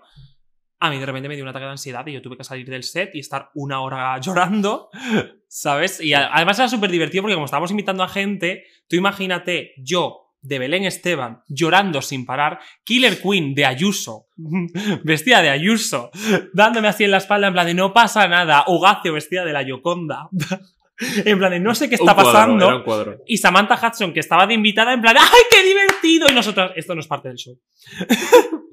Entonces, he de decir que si no fuera por, por el equipo de Drag Race España y por lo bien que, que nos trataron y demás, yo no habría sido capaz de volver a entrar a ese Mm. set. Y se me trató muy bien y fui, pero claro, o sea, al fin y al cabo yo no fui capaz de estar al 100% Sí. en ese reto. Entonces, eh, cuando llegó la hora de la, de la eliminación, yo estaba en plan de. Además, fuimos. eh, dijeron, bueno, podemos hacer daño. Podemos hacer daño. Y si ponemos a las dos amigas Augacio y Arancha a la batalla de, de para eliminación, no lo hicieron aposta Sí. para hacer daño, pero. Porque es verdad que fuimos las peores, yo creo, del reto. De la pasarela no fuimos las peores, pero del reto sí. Entonces, claro, de repente tú te ves ahí con tu mejor amiga en el concurso y tú ves que tú no estás mentalmente en el concurso, que te han dado ya tres ataques, de ansiedad durante la grabación y yo en ese momento, yo miré a Ugaz y yo le dije, yo me voy a ir, tú te vas a quedar y yo me voy a ir porque yo no puedo más. Claro. Entonces, además la jueza invitada era Bad Yalo, o sea, mira. un bochorno. además, yo estaba convencida de que. Digo, yo es que no le voy a gustar a nadie. Y me dolió mucho porque luego, tal y como salió el primer episodio, la gente conectó muchísimo conmigo y yo estaba en plan, ay, pobrecitos, no saben la que se les viene encima. ¡Ay! ¡Qué pena! O sea, que tú ya te querías un poco ir por, por salud mental al Sí, final, ¿no? O sí, sí, ¿Y de esos ataques a qué se debían? A lo que hemos hablado de... sí. A que yo estaba ahí, pero yo mentalmente me cago en esta pestaña. me la para- voy a paramos, quitar, te lo paramos. juro, ¿eh? Si quieres de repente hacer así... eh, Va bien, va bien, va bien. Vale. Y... mm, Eso, eh, ¿y cómo quedó Ugaceo? Ugacio fue eliminada justo después que Ah, yo. vale, vale. Yo igual había ganado, yo qué sé. ¿Quién ganó? Ganó Carmen Farala. Ah, vale, vale. Un besito desde aquí. Vale, y luego, claro, ¿cómo vives ese boom? Desde casa, viendo todo... Es que es muy fuerte porque de repente, o sea, nosotras, claro, es la primera vez que se hace esto en España, no sabemos qué boom va a tener, no sabemos si lo van a recibir bien internacionalmente, si... No sabemos nada. Entonces, de repente anuncian el cast y eso prendió como la pólvora, todo el mundo estaba en plan de, "Quere-". o sea, Drag Race España, claro, o sea, es el drag de España, queremos verlo, o sea, gente internacionalmente siguiéndonos. Yo me acuerdo que estaba haciéndome el láser cuando se anunció el cast y de repente yo nos dijeron, se va a anunciar mañana. Y yo, vale. ok, ok". Y estoy haciéndome el láser y yo, como me pille ahora. Y de repente empezó mi móvil, ding, ding, ding, ding, ding, ding, ding, ding, ding, ding, y dije, ya está. Vale, ya salió. Y Todos fue- los seguidores. y fue muy fuerte, fue muy fuerte. Sobre todo porque, claro, o sea, de repente tú has sido una travesti que ha actuado tres veces a la semana en una discoteca y te conocía la gente que actuaba en esa discoteca. Claro. y de repente te siguen eh, 80.000 personas en Instagram. Y te quedas en plan de... Ok. Preparaos para decepcionaros. Vale, y dices también que en la salida como que recibes amenazas o que, ¿cómo, qué pasa ahí? A ver, el público de drag es lo que muchas veces digo, que el colectivo es el. son los mayores haters de los- del colectivo. Ya. Lo son. Y mm, cuando el programa de Drag Race tiene uno de los públicos más fieles, pero también tiene uno de los públicos más tóxicos. Es decir, en. Pues eso, en OT, si alguien no te gusta, dices, no, que mal canta. En Drag Race, si alguien no te gusta, eh, le escribes DMs diciendo, eh, ojalá te mueras, no tienes talento, no deberías ni de hacer drag, no, tienes, no te mereces estar ahí. Entonces, claro, Ah. ¿qué pasa? Yo sé que yo soy una persona y soy un personaje, ya te pasará, ya verás como hay gente que te va a escribir y te va a odiar Sí. por traerme aquí, ya verás. Os digo una cosa, me da igual. Pero hay gente A que... ver, Maca- con Samantha Vino y Yedet, sobre todo de los bloques feministas de trans incluyente y trans excluyente, de repente dije, ¿pero qué, Ay, qué hace- pasa aquí? Me hace una ilusión que vengan contra mí, me encantan las Y, digo- terfas. y ahí noté que digo, uy, ¿pero qué me decís? A mí me da igual, decirme lo que Mm. queráis. Yo prefiero que vengan terfas porque quiere decir que algo estoy haciendo bien. A mí Mm. me preocuparía que gente trans fuera contra mí. Entonces, Ya. que vengan ellas, bueno, perfecto. Pues muy bien dicho, la verdad. Pero claro, dentro del mundo Drag Race, entonces pasa eso y yo soy un personaje que yo creo que o me amas o me odias. Entonces, cuando me odias, el público de Drag Race me odia muy fuerte. Y había mucha gente que, pues porque yo no tenía el dinero o la producción que tenían otras compañeras, pues sentían que yo no merecía estar ahí, entonces pasaba que pasaba un capítulo y no me eliminaban, entonces la gente se enfadaba. Se enfadaban porque no me habían eliminado a mí. Pasaba otro capítulo y se, y se enfadaban más porque no me habían eliminado a mí. Entonces pasaba otro y ya el tercer capítulo eh, una compañera Inti abandonó el concurso. También porque no estaba, Sí. mm, no estaba bien mentalmente, porque nadie te prepara para lo que es grabar Drag Race. Y, mm, y entonces gran parte del público lo que hizo fue volcarlo contra mí. En plan de cómo puede ser que Inti haya tenido que abandonar si Arancha está todavía concursando. En plan de no se merece irse a casa. Y mm, en cierta manera, pues claro, de repente, cuando has sufrido todo lo que has sufrido, pero, y dices, bueno, pero ya estoy en otro en plan de. Ya no sufro bullying porque ya te, he encontrado a mi gente, he encontrado a mi público, cuando de repente todo ese público Claro. que es tu gente se vuelve contra ti. En ese momento, pues yo te lo juro que yo, yo me quería morir y yo Más ataques. Sí, más ataques de ansiedad, más ataques de. de además, es- estuve como en una depresión un poco fuerte. Y tú- lo que te digo, si no hubiera tenido a la gente que tuve cerca, Claro. Pues no sé, porque yo estaba lista para ya tirar la toalla y decir, Sí, es que no puedo más. Es que no puedo más, es que yo no puedo hacer, no puedo seguir haciendo esto porque si sigo viviendo y siempre va a haber alguien que me haga la vida imposible, es que puedo vivir, puedo vivir tranquila. ¿Sabes lo que te quiero decir? Entonces, pero además, em, o sea, dio la casualidad que además a, lo- a los dos días venía, Ugacio vivía en Valencia y venía a Madrid y vino, para, y vino a asegurarse de que estaba bien, mi compañía de piso estaba ahí. Y todos estos amigos y personas especial, pues claro, estuvieron como asegurándose de que yo estuviera bien y si no fuera por ellos, yo te digo que no. Yo estaba lista incluso para. de- A lo mejor. no llegué a plantearme en ese momento hacerme daño a mí misma, pero sí que me planteé el decir en plan de se acabó. Plan, se acabó Arancha Castilla-La Mancha, se ha acabado todo, yo no puedo, porque yo ahora no me puedo enfrentar a una gira, Claro. ¿Sabes? En plan, Pero por tú toda tienes que España. estar feliz haciendo como que estaba guay. Claro, yo tengo que estar ahora en una gira por toda España y que toda esta gente venga a decirme a la cara Claro. lo horrible que soy, no puedo. Entonces yo estuve a punto de echarme atrás de la gira del Gran Hotel de las Reinas, estuve a, a punto de incluso de, en plan de dejar el drag y decir yo paso, yo termino mi carrera de comunicación visual y me voy detrás de las cámaras y se acabó. Pero gracias a pues eso, a las amigas que tengo no lo hice y pude en cierta manera salir del paso, sobre todo porque en- intenté dejar las redes sociales un tiempo y estuve como un mes que me llevaba las redes sociales otra persona y yo estuve centrándome en, en mí y, y aún así pues en el primer show del Gran Hotel de las Reinas, que es la gira de Drag Race, que fue una semana después de la final, creo recordar. Entonces, claro, acababa de terminar el programa y yo estaba, yo me acuerdo que yo estaba subiendo de la mano de Ugacio temblando al meet and greet, en plan de. Ah, porque antes del show hay un meet and greet Mm. donde hay personas que han pagado para conocerte y yo estaba en plan de eh, no sé qué y Ugacio estaba en plan de que no, tía, te vas a poner conmigo, le vamos a, y vamos a- porque nos ponen por mesas de dos en dos y estaba, y estaba yo en plan de en plan de mm, en plan, toda esta gente que me odia va a venir a decírmelo en persona y tengo que prepararme para que me lo digan en persona. Y de repente aparecimos por la puerta del meet and greet y como las primeras 30 personas empezaron a gritar mi nombre y a llorar de la emoción. Y de repente pasó todo el meet and greet y fue como, es verdad que, o sea, un día había un día más fuerte para Sí. uno, otro día más fuerte para otro, pero ese día, justo el primero, fue como un día súper fuerte para, para mí porque vinieron muchísimos fans míos en plan de llorando de conocerme y yo en plan de, Mm. calla.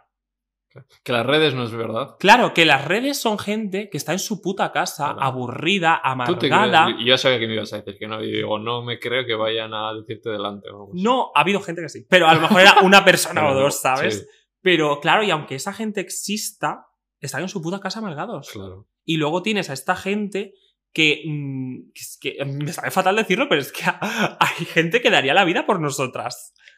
Y que, y que son las que realmente están ahí y, y- y, pf, me costó pues eso un par de semanas como creérmelo, pero de repente fue en plan de, tía, que tienes fans, que tienes gente que te quiere, que hay más gente que te quiere, gente que te odia. Pero es muy difícil, sobre todo, pues eso, cuando vienes de un público de 20 personas a la noche, de repente haces así y tienes un público de 80.000, de los cuales mm, 40.000 te está diciendo eres una puta mierda, no mereces existir. Es heavy, es algo Sí. que nos, mm, por mucho, mucha terapia que hagas o mucha preparación, no, nunca vas a estar Tú preparado. ahora ya lo tienes más o menos. Sí. Mm. O sea, ahora mismo estoy a un punto en el que confío en mis talentos, fíjate lo que te digo. En plan, que no lo hacía hace un año, Sí. no era capaz de confiar Claro, en, en en ello. ti, De confiar en mí y de sentirme bien conmigo misma. De hecho, el otro día lo estaba hablando con, con Hugo, en plan de, tía, me va bien personalmente y me va muy bien profesionalmente. ¿Qué está pasando? en plan, yo no sé gestionar esto, porque nunca en mi vida las dos cosas han ido bien, ¿sabes? No, y haters vas a tener, eso hay que desde que entramos en redes hay que asumirlo. A Mm. mí también me costó en un momento, pero ahora ya, o sea, es que no hay nadie. Yo me, le pregun- preguntaban, dime a alguien que no tenga haters. Pues también es verdad. Es que nadie. Yo estaba viendo un documental de Michael Jordan y él contaba cómo lo pasaba mal, le criticaban. Y digo, ¿sabes? Michael Jordan, que, que es como una estrella, que ¿por qué le van? pues también machacado. Cualquier persona esto tiene, más o menos, Claro. pero tienes, porque es imposible contentar. Y cuanto verdad. antes nos saquemos de la cabeza contentar a todo el mundo, Es verdad. O sea, para nosotros pero es verdad cuesta, que... eh, claro que cuesta, cuesta, porque sobre todo- siempre te ponen 100 mensajes Claro. buenos, te ponen uno malo y te quedas ahí. Exacto. No, y que al fin y al cabo para nosotros cuando esos mensajes vienen del propio colectivo, Claro, claro. Claro, dices, es que es mi gente, porque Sí. una cosa es, pues yo qué sé, que Sí, pues ejemplo que te vengan que me vengan las terfas a insultar, pues, Claro. pues digo, pues muy bien, ¿no? que vengan, que vengan todas, ¿sabes? Que vayan pasando. Pero cuando es tu propio colectivo dices, hostias. Es, es un tema de egos también, yo creo que en todos los Mm. movimientos, en cuanto repuntas un poco, Sí, van a por ti porque quieren lo que claro, tienes quieres lo que tú tienes. Entonces, ¿qué hacen? Pues te machacan. Ujú. ¿Qui- ¿Quiénes eran el jurado de yo? los. En Drag Race estaban eh, la presentadora Supreme Deluxe Sí. y luego de jueces estaba Anna Locking, la diseñadora de moda, Ah. y los Javis. Ah, los Javis, Sí. están en todos los araos. Sí, estas ya. Yo ya era como bueno. ¿Y qué tal con los Javis? Muy bien, muy bien. Sí, sí, sí. Además son de esta gente como que. Y también ellos y sobre todo Ana. Ana también. Como que te siguen escribiendo. A- Ana prácticamente cosa que hago, cosa que me escribe en plan de. ¡Cómo me alegro! ¡Qué orgullosa estoy! Es como. ¿Sabes? Que son de verdaderamente Sí. como tus padres realmente de Claro. la industria. Vale, pues deja... bueno, hay nueva temporada de Ujú. Drag Race. ¿Qué, Ujú. qué te parece? La segunda temporada. Sí. A mí me ha encantado. La verdad. Sobre todo porque es muy raro cuando tú has hecho la primera Ujú. y de repente ahora lo ves desde fuera. Claro. ¿Sabes? Y, y tuve la suerte de que una de, mi, o sea, una de mis mejores amigas, o sea, ¿te acuerdas cuando te conté lo de que empecé en un concurso y quedé segunda? Ujú. Pues la que quedó primera, Claro. que se convirtió en mi mejor amiga dentro Ah. del mundo del drag, que es Diamante Mary Brown, pues entró en la segunda temporada. Y, mm, y claro, para mí era como un orgullo, porque de repente, o sea, ya no solo estoy viendo mi programa favorito, encima ahora lo veo desde fuera, pero que encima está concursando una amiga mía. ¿sabes? Y mm, no sé, a mí me ha hecho mucha ilusión también porque nos llamaron para ir de invitadas en un episodio, entonces fue muy, muy guay, la verdad, a mí me ha gustado muchísimo. Y tuve el placer de mm, ser la host de las viewing parties oficiales, entonces me pagaban por verlo, así que Claro. muy divertido. Y eh, una de ellas eh, va al Benidorm Fest, ¿no? No, eh, Eh, sí, Sharon, la ganadora, Vale, va al Benidorm Fest. Vale. Tengo muchísimas ganas, que tiene un bozarrón. O sea que ya está guay porque Drag Race os ha metido un poco como existimos, Hmm. estamos en los medios, incluso para el Benidorm Hmm. Fest, para Eurovisión también estáis. O Sí, sea, o sea, estaría guay que no hiciera falta el pasar por Drag Race para que se te viera, pero me parece un súper buen primer paso del hecho de lo que está pasando, en plan de Carmen Farala, es una gira internacional, yo estoy presentando programas en Amazon y en Netflix y, claro. y eh, Ugacio está haciendo diseños de moda, de Sharon está yendo al Benidorm Fest, o sea, Mm. de repente mm, los artistas drag se nos está empezando, aunque, aunque sea porque hayamos salido en Drag Race, se nos está empezando a valorar un poco. Y a decir, hostias, tienen talento, tienen visión para esto, aunque sea durante el orgullo. ¿Sabes? Pero, No, no, joder. a mí yo según iba sacando entrevistas me escribía la gente, todo, yo tengo una temporada que tengo ahí mensajitos de lleva a, a gente drag, ¿por qué no llevas a gente drag? No sé qué, y espera, calma. Ya me alegra mucho que no haya sido en el orgullo, la verdad. No, no, sí vamos a ir a eso porque es como el orgullo, ¿te imaginas? bueno, estoy acostumbrada ya, sí, yo. Ya, de repente empiezan a llegar todo correos, ¿no? O sea, cuando se acerca... Sí, o sea, de repente no tienes trabajo, o sea, tienes trabajo, Sí. pero a lo mejor tienes dos trabajos al mes y de repente llega mayo y eso empieza de repente 10 mails. Ya se acerca la primera semana de junio y ya 20. Ya. Y ya la última semana de junio y la primera de julio es un despiporro. O sea, Sí. yo este orgullo de este año 2022 he estado un día 16 horas en drag. Ostras. 16 horas. De tener por la mañana una grabación, por la tarde la carroza del orgullo y por la noche un DJ set. O sea, Madre mía. y aún así no pagáis lo suficiente. vale.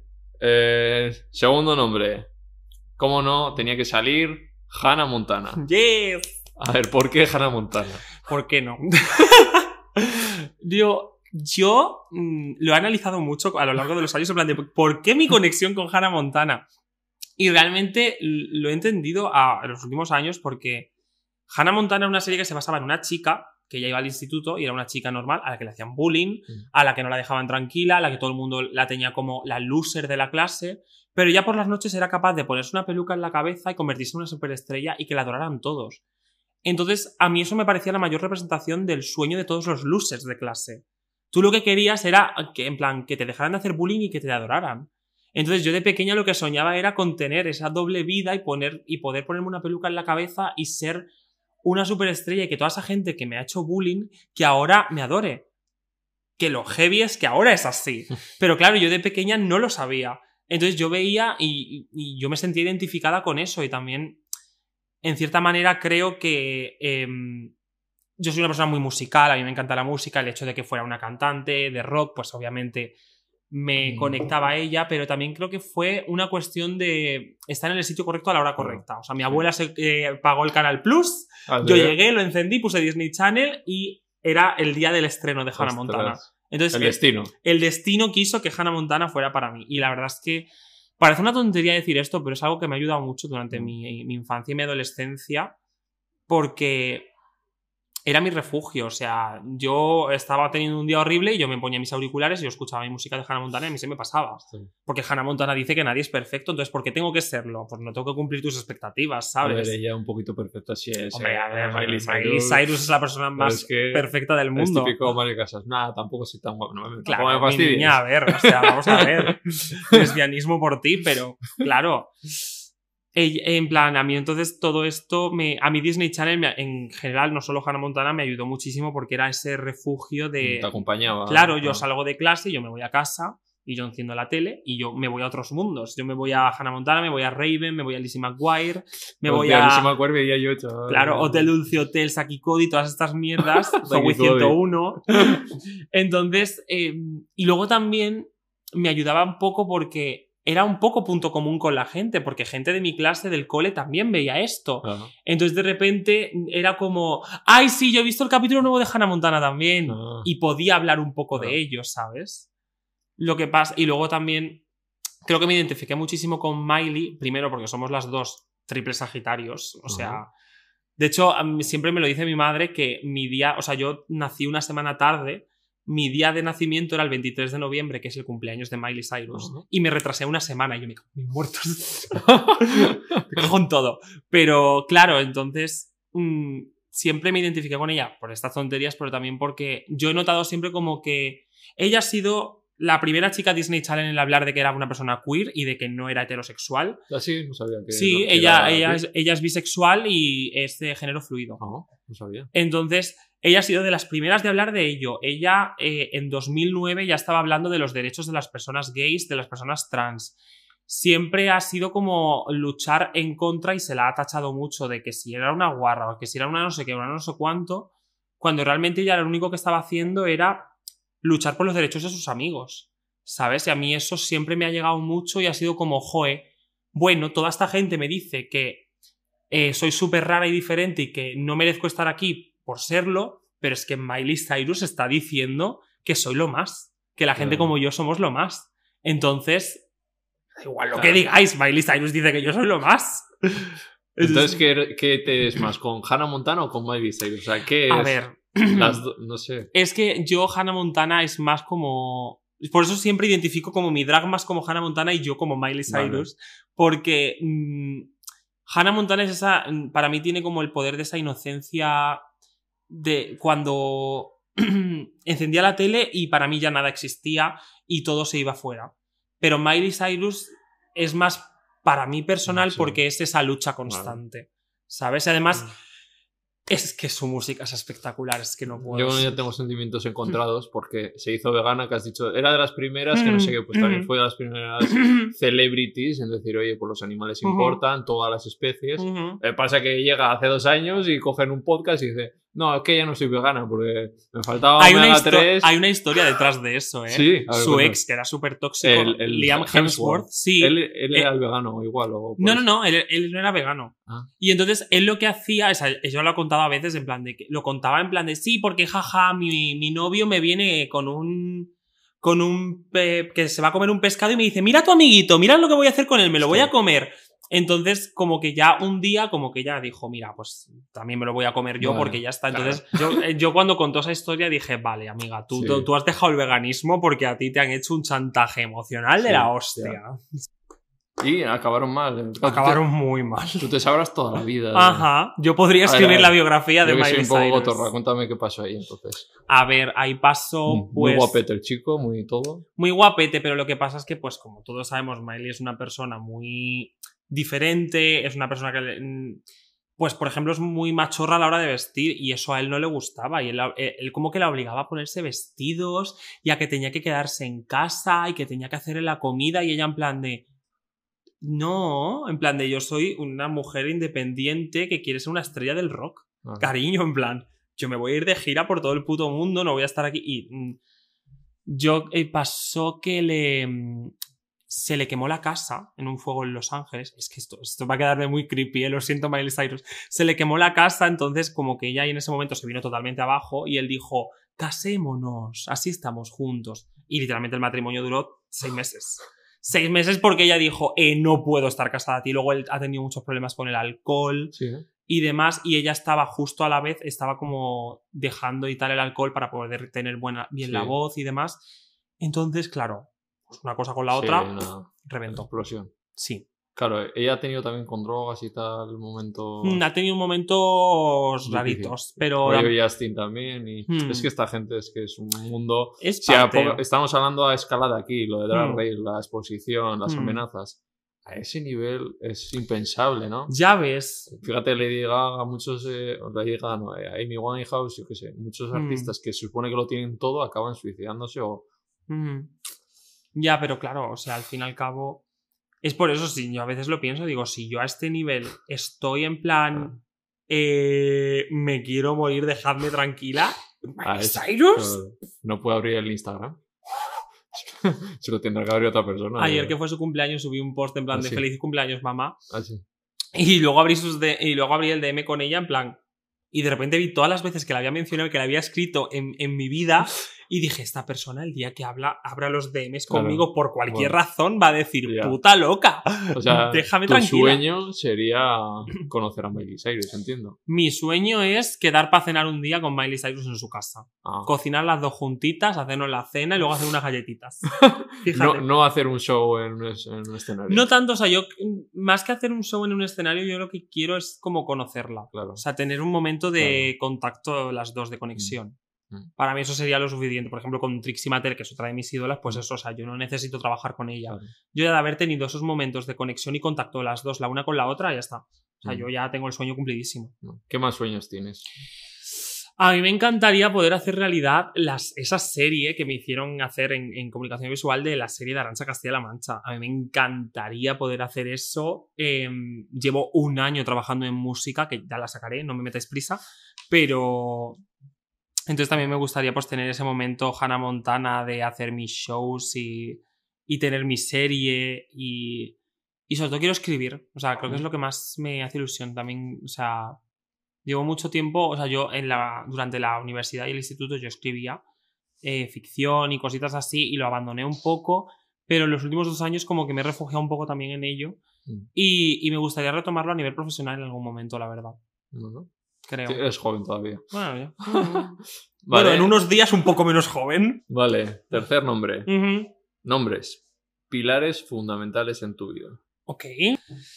En plan, mi grupo de amigos es, y de amigas me parece que es un pilar súper fuerte. Y luego fuera de, de ese, de ese grupo, creo que ya también está. eh, Ugacio es un, es un pilar muy fuerte para mí. Álvaro también es un pilar muy fuerte para mí. Y, mm, y creo que también mi grupo de, de amigas que son. eh, es que yo soy muy de amigos, o Mm, sea, sí. yo soy muy de familia elegida, Mm. la verdad. Y que la mi- familia. Que mi familia también Te es. llevas un- bien con ellos. Sí, me llevo bien con ellos, pero no. O sea, no, no estoy allí. Yo soy una persona también que está súper fuera de, de- de teléfonos y de cosas, entonces eh, yo a mi familia le veo cuando voy, Mm. que a lo mejor es dos veces al año. Me da rabia porque me gustaría tener más relación con ellos, pero es que me es tan difícil estar pendiente de tanto. O sea, si te das cuenta, gran parte de mis amigos son gente que la veo porque trabajo con ellos. ¿Sabes? Ugaz y yo somos best friends no porque lo seamos, sino porque trabajamos juntas todo el rato. Ahora enemigos. Uh, uy, uy, Aquí se habla de todo. uy, vale. Enemigos. A ver, Así pues, me entero yo porque no estoy perdido. podemos decir que mi gran enemigo es el heteropatriarcado. Lo que pasa que, bueno, vamos a por chicha, ¿no? Sí. Vamos a por chicha. Mm, Que sea, es público. Algunos son públicos. sí. Entonces, entonces. A ver, me atrevería a decir a que una de mis compañeras de Drag Race España a día de hoy la considero una enemiga. Y hasta ahí voy a leer. Vale. Ella también a ti. Probablemente, Vale. probablemente. Em, sí. Luego hay, hay una persona que también es dentro del mundo del drag, que ha dedicado mucho tiempo de su vida a intentar arruinarnos la vida a mí, a muchas amigas mías. Ostras. Básicamente, pues es de estos haters de redes Sí. sociales, pero lo que te digo, jode más todavía cuando es como, eres travesti. ¿Sabes lo que sufrimos? ¿Sabes lo que vivimos? ¿Sabes lo que cuesta? Pues nada, hija. Mm, ¿Qué más enemigos tengo? ¿Sabes lo que pasa? Que yo creo que yo soy la enemiga de mucha gente, Sí. pero, no, pero yo no lo sé. ¿Sabes? Es, mira, que se nos ha olvidado. cierto. Ajá.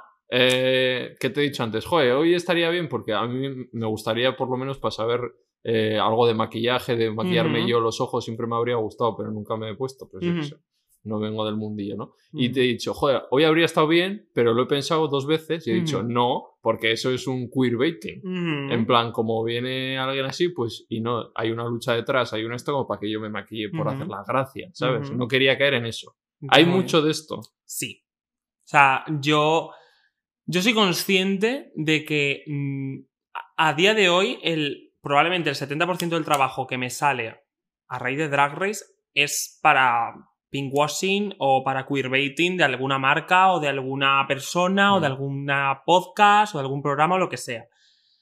¿Qué pasa? Que muchas veces también desde nuestro punto de vista lo que tienes que plantearte es en plan de, vale, quiero darle a esta persona la oportunidad de que me utilice de queerbaiting. Y ya tú dices, pues no, pues creo que sí merece la pena. Hay veces que dices que sí y luego la vuelven a cagar y te arrepientes de haber dicho que sí. si sabes a lo que me refiero. Sí, sí. Pero yo pienso que hay muchísimo y sobre todo, por ejemplo, lo que te decía, los meses del orgullo, de repente, que somos felices de trabajar en, y gracias por contar con nosotros durante los meses del orgullo, porque por lo menos ahí estás dando un foco, aunque sea un mes al año, a un colectivo que necesita ese foco. Samantha decía, ¿qué te crees? ¿Que no sé qué, es pinkwashing? Pues claro que sí, Claro. lo sé, pues para adelante. Y sí, es lo que digo, la gente dice en plan, ay, pobrecita, la están utilizando de pinkwashing y no se da cuenta. Somos totalmente conscientes. Claro. Lo que pasa que, claro, que tú también tienes que decir, me renta, no me renta, esta persona le- me va a venir bien que yo le haga pinkwashing, o también te digo, con todo el respeto del mundo, la cifra que me van a pagar me renta que me hagan Mm. Claro. eh, que me utilicen para pinkwashing, pues hay veces que sí. claro. Hay veces que Somos, sí. Sois trabajadoras y, y igual que en otros trabajos haces porque tienes que hacer. Pues, Si tú eres cocinera y viene María Claro. Pombo a pedirte una comida, ¿vas a decirle que no? Si te va a pagar, pues claro. Claro. Pues hay veces que también si tuvieras todos los meses 10.000 euros, seguro que no, eh, no te importaría. Oh, y- claro, sí, Y, dirías 10.000. que haga eso Rita, ¿no? Bueno, a ver, 10.000 no, pero 30.000 sí. pero el pinkwashing es eso. Al fin y Sí. al cabo también creo que la gente se lo toma todo muy en serio. Sí. Es decir, todos sabemos lo que es el queerbaiting y el pinkwashing. También todos somos conscientes de que es una tontería. sí. En plan, chica, que J Balvin y, y Harry Styles se quieren pintar Sí, las uñas y eso- llevar a un vestido.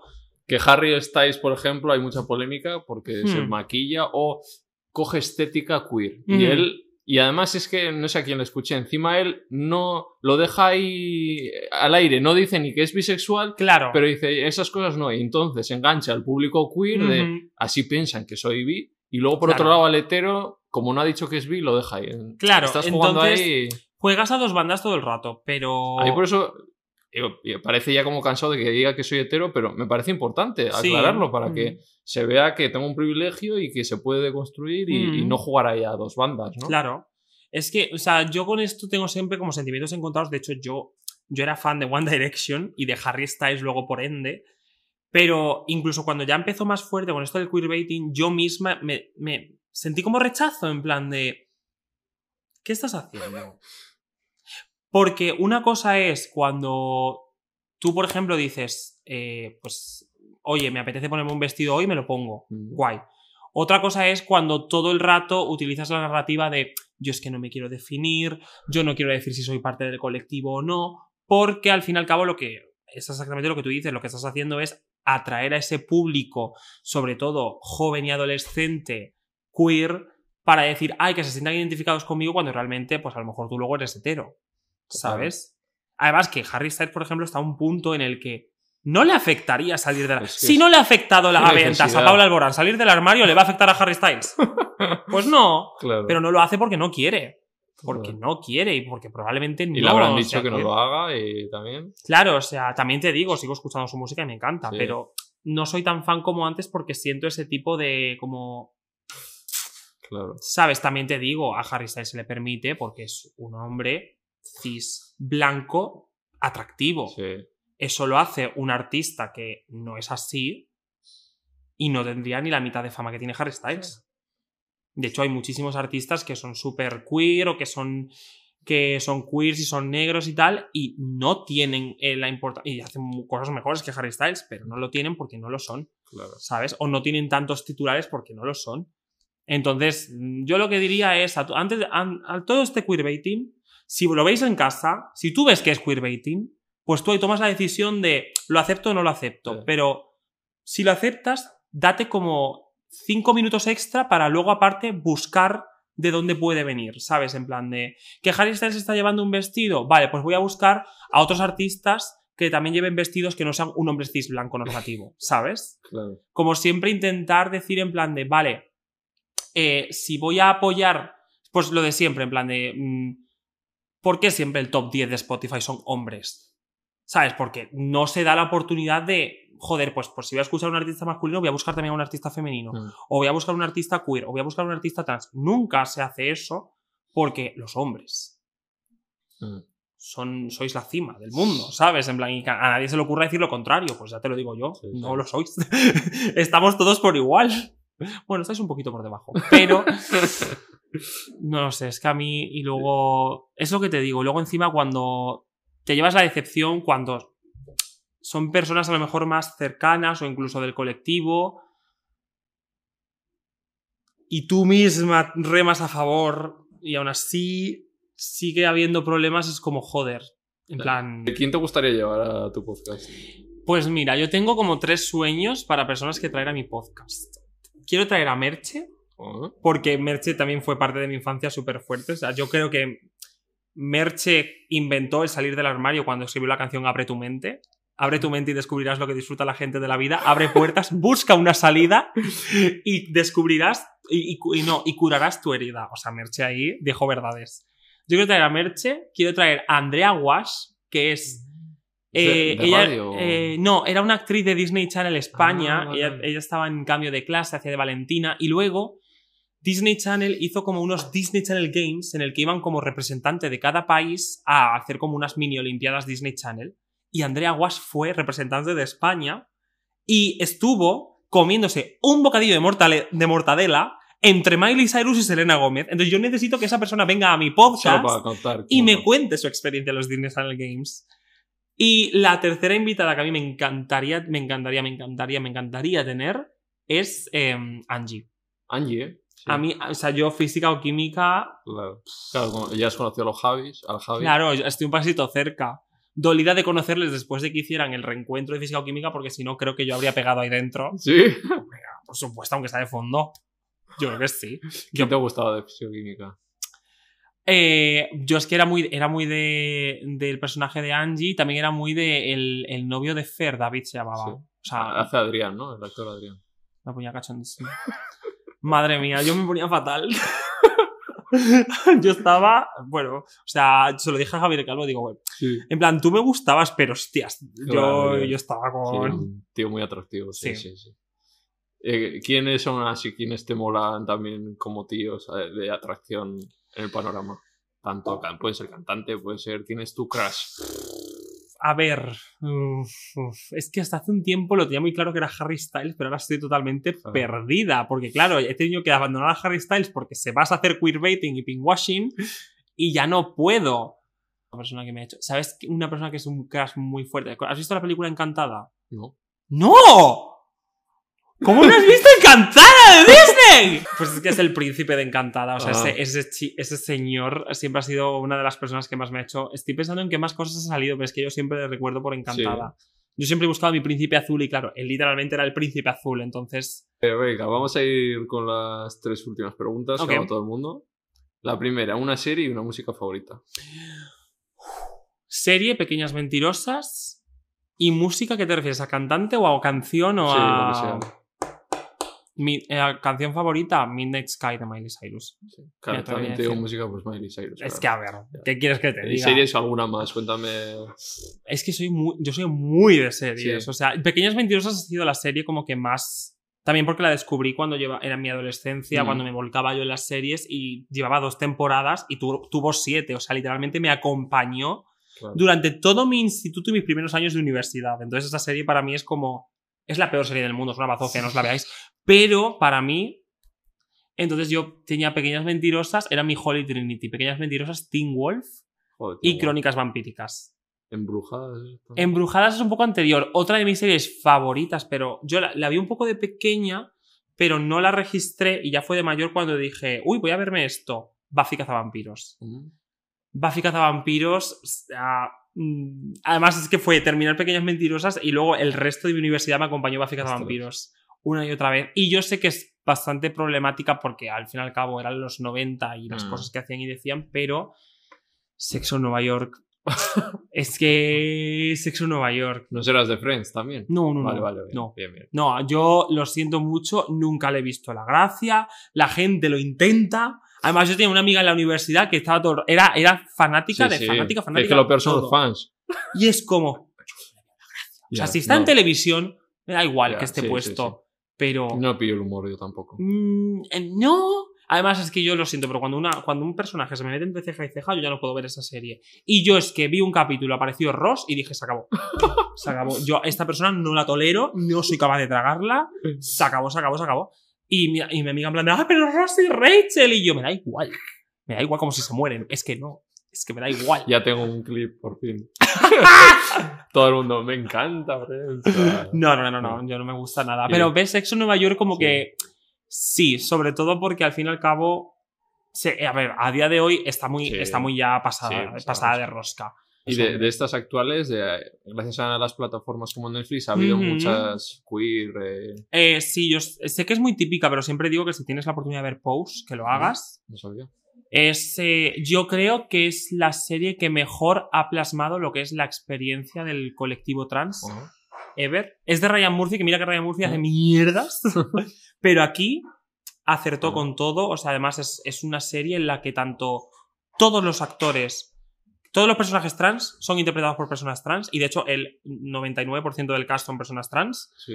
Eh, mujeres trans negras. eh, la gente detrás de, de cámaras era gente trans. La gente. eh, Entonces era como. Se, notaba. que la serie estaba hecha con cariño. Claro. Además, tiene tres temporadas, es súper cortita. Ajá. ¿Dónde está? En Netflix. Y está, creo que ahora mismo en España está en Netflix, sí. Ah. Si no está en HBO, está en una de las dos. Pero Pose yo la recomiendo muchísimo. Me acabo de terminar Death to Me de Netflix y he, hecho, he llorado muchísimo. Sí.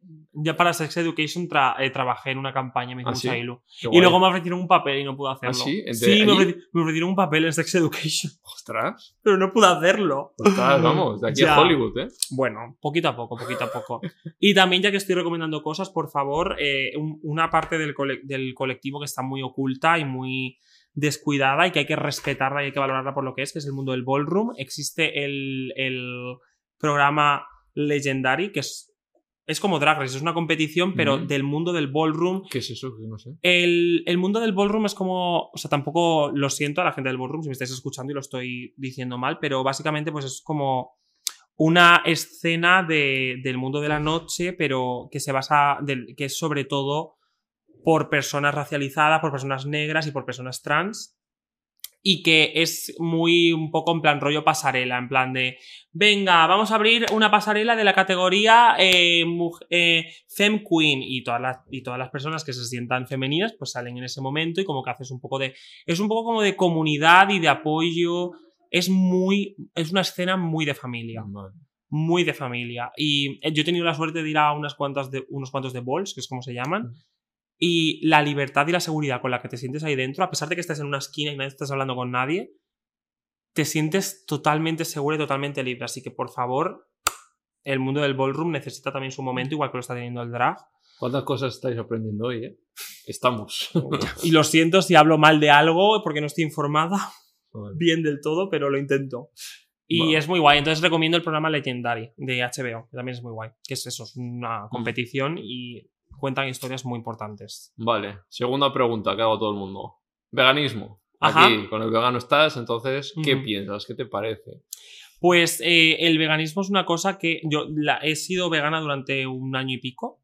Vegetariana, perdón, ¿Ah, sí? vegetariana. He sido vegetariana, pero es que hace muchos años, no me había olvidado ya. Claro, gracias a Mail igual, ¿no?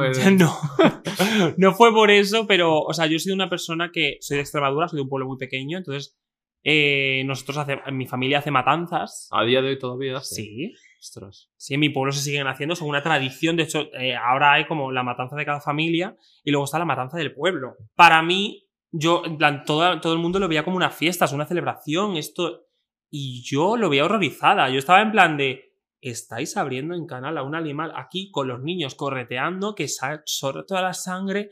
Entonces, a mí eso me chocó muchísimo de pequeña. Entonces, yo llevo sin comer carne de cerdo, ni de vaca, ni de. en plan, excepto pollo, eh, sin comer carne de otros animales desde que tengo como 12 años. Y solo como pollo en cierta manera porque es una, ca- una carne muy blanca y... ¿Y ¿Has probado Eura o otros? Sí, lo he probado y me gusta. Lo único que es verdad que... mm, Pues por pereza muchas veces no das el paso. Sí. ¿Sabes? Porque a, a día de hoy la única carne que yo como es pollo y la como a lo mejor una vez cada dos semanas. Entonces, yo sé que yo, si me pusiera a trabajar en ello, podría ser perfectamente vegetariana. Vegana no tanto, es que el queso. ¿Has Y yo sé que.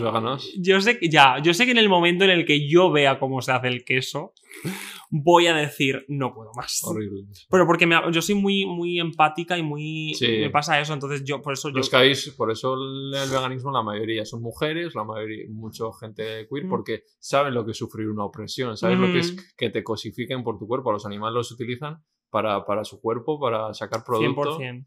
Y tenéis esa empatía, ¿no? Yo es que esa imagen de, de, de esos cerdos, o sea, siendo desangrentados, o sea, te lo juro que no. Es que no puedo, o sea, además mi familia todo el rato en plan de carne, carne, carne, un chorizo, un lomo, y yo en plan de, es que os he visto hacer eso. Sé cómo lo hacéis, no puedo, o sea. Y además un animal que habrán tenido ahí, que tú habrás tenido también interacción Claro, con él yo me acuerdo y- además siempre mucho de la cerda petunia, que tenía una cerda que yo la llamé petunia. Y gracias a Dios no llegó a la matanza, pero la Ah, no, pobre- ¿eh? porque pobrecita murió en un parto. Ostras. Pero dije, bueno, mira, por lo menos no ha tenido que sufrir lo que es. Ya. El veganismo es algo que siempre me ha llamado muchísimo y yo sé que es cuestión de tiempo. Mm. Que es cuestión de tiempo y que ponga el Sí, que esfuerzo y veas lo que dices, cómo se hace el queso, ver Sí. vídeos, tal. Pues yo te voy a ayudar y te voy a regalar. Pensaba que me ibas a decir, te voy a ayudar, te voy a poner un vídeo. Míralo. Mi libro, La era del veganismo con prólogo de Clara Lago, que es Ay, vegana también. gracias. Para, por si te coge a la Thank mesa también. you. Ah, pues mira. No, oye, No, mira, tengo que- muchos, ¿sabes? Tengo muchos ¿Te trenes. gusta leer a ti? Sí, Vale. me pues gusta mucho leer. es facilito y pues explica pues cómo es una lucha más, no viene de Mm. una dieta, viene de una lucha de empezaron pues anarquistas a liberar animales, a- Mm. entonces dijeron, oye, y lo que comemos también viene de aquí y tal, y, Qué guay. y luego está la ropa, están los cosméticos, que en eso mira, tú estás ahí puesta. Sí, para nosotros era algo también importante, sobre todo porque ya cada vez más marcas de Sí. maquillaje están involucradas con el esto y están sacando pues de versiones veganas de productos que ya tenían y demás, pero Crash para nosotros sí que era importante porque es una marca que ha empezado desde el día uno siendo vegana, sin crueldad animal y sobre todo siendo una empresa queer. Claro. Entonces para nosotros era muy importante Qué trabajar con ellos. creer. La colección de la mancha crujiente, ya disponible, porque es, es Ah, y yo vale. juntas, la colección. Pues un segundo regalo. tira, ¿Acá hay más? Tira, tira, tira. ¡Ah! ¿Te gusta el color? He dicho yo igual. Me no gusta el amarillo. Suelo traer blancos, negros y Ay, de no, no, amarillo. sí, de hecho no tengo Ah, calcetines amarillos. Mira, Uh, ¿Qué son de una marca que sí que- es una marca sostenible, Basque, de mi tierra, vascos. Ajá. Y pues nada, que fueron a Bangladesh, vieron que se hacía muy mal la ropa, los Ujú. niños y tal. Ujú. Y entonces dijeron, vamos a venir aquí, lo vamos a hacer bien. Qué guay. Y pues esto es. Y se nota la tela. eh, Sí, se bueno. nota de calidad, la verdad. Pues oye, muchas Pues nada, gracias. poquito. Esto sí que es algo también muy importante, por favor. Sí. Dejar de comprar ropa de las grandes superficies ya, porque sí, Fast fashion. ¿Tú cómo haces? ¿Cómo gestionas toda la ropa también? Porque también nos Mm. vestimos segunda mano. o- Sí, yo sobre todo mi, mi ropa en mi vida diaria suele ser o de segunda mano o prendas de amigas que al final nos hemos ido pasando o marcas que intento buscar online que son a lo mejor un poco más caras, Sí, pero ahora que tengo más nivel adquisitivo puedo gastarme el dinero en Sí. comprar ropa que sea mucho más sostenible y demás. claro. Y luego en cuanto a ropa que me hago en drag, suelo, suelo, o sea, suelo, tengo una amiga que me la suele hacer a mano. Entonces, la mano de obra es ella, compramos las telas en, en sitios decentes, hacemos los prints Mm. nosotros, o sea, Y todo que luego a la larga sale mejor, porque te Sí. gastas un poquito más, y, pero es que en vez de. Luego, Sí, pero tengo prendas que me van a durar a lo mejor 15 años. Claro.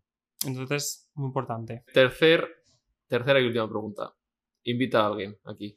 Mm. A quien yo quiera. A quien tú quieras. A ver, tiene. La, la gracia es que quiera. Tal Vale. Miley bueno, Cyrus claro, es que a ver. Hay gente que me ha Miley. Cyrus y vengo yo a grabar. Mejor. ¿Sabes a quién me gustaría ver aquí? A ver. A Irene Montero. Ah. Irene, es que había pensado primero en Pedro Sánchez, digo, el presidente del gobierno. Pues a mí me gustaría que. tra- Yo creo que alguien que te podría dar mucha, mucha conversación y muy, muy interesante porque también tiene una historia bastante diferente a la mía, a pesar de que seamos mm, perfiles similares, es Ugacio. Gracias. En plan, yo creo que Ugacio es una persona también que tiene mucho que contar y tiene mucho. mucha visión también. Vale, me lo apunto. Yo soy la tonta de las dos, eh, tenlo en cuenta. Yo soy la guapa. Ella es el cerebro. Yo la belleza. vale, pues esto ha sido. ¿eh? Has estado a gusto. Muchísimo. Muchas Vale. gracias por tenerme. Nada, a ti, hombre, por venir y contarnos tu historia. Espero, yo creo que ha servido a la gente. Eh, Nos lo hemos pasado bien, pero luego ha habido Sí. una profundidad y espero que haya una reflexión, ¿no? Con todo esto que Ujú. hemos hablado, que todavía estemos así. Sí. En tu, sobre todo en tu colectivo, la gente que te vea, que, que reflexione, ¿no? No, sí, yo creo que además, en plan, aquí hay para todo el mundo. Mira, la gente que me quiere va a tener información nueva. La gente que eso, pues, el del colectivo puede tener como más profundidad. La los haters tenéis trocitos para sacar de aquí Buah, y destrozarme la carrera también si queréis. Yo hay de todo. lo veo súper completo. Vale. Pues que te deseo lo mejor, que Igualmente. espero que la vida te, ya te está devolviendo, te la debía, Ujú. así que que te siga así. Chao. Chao.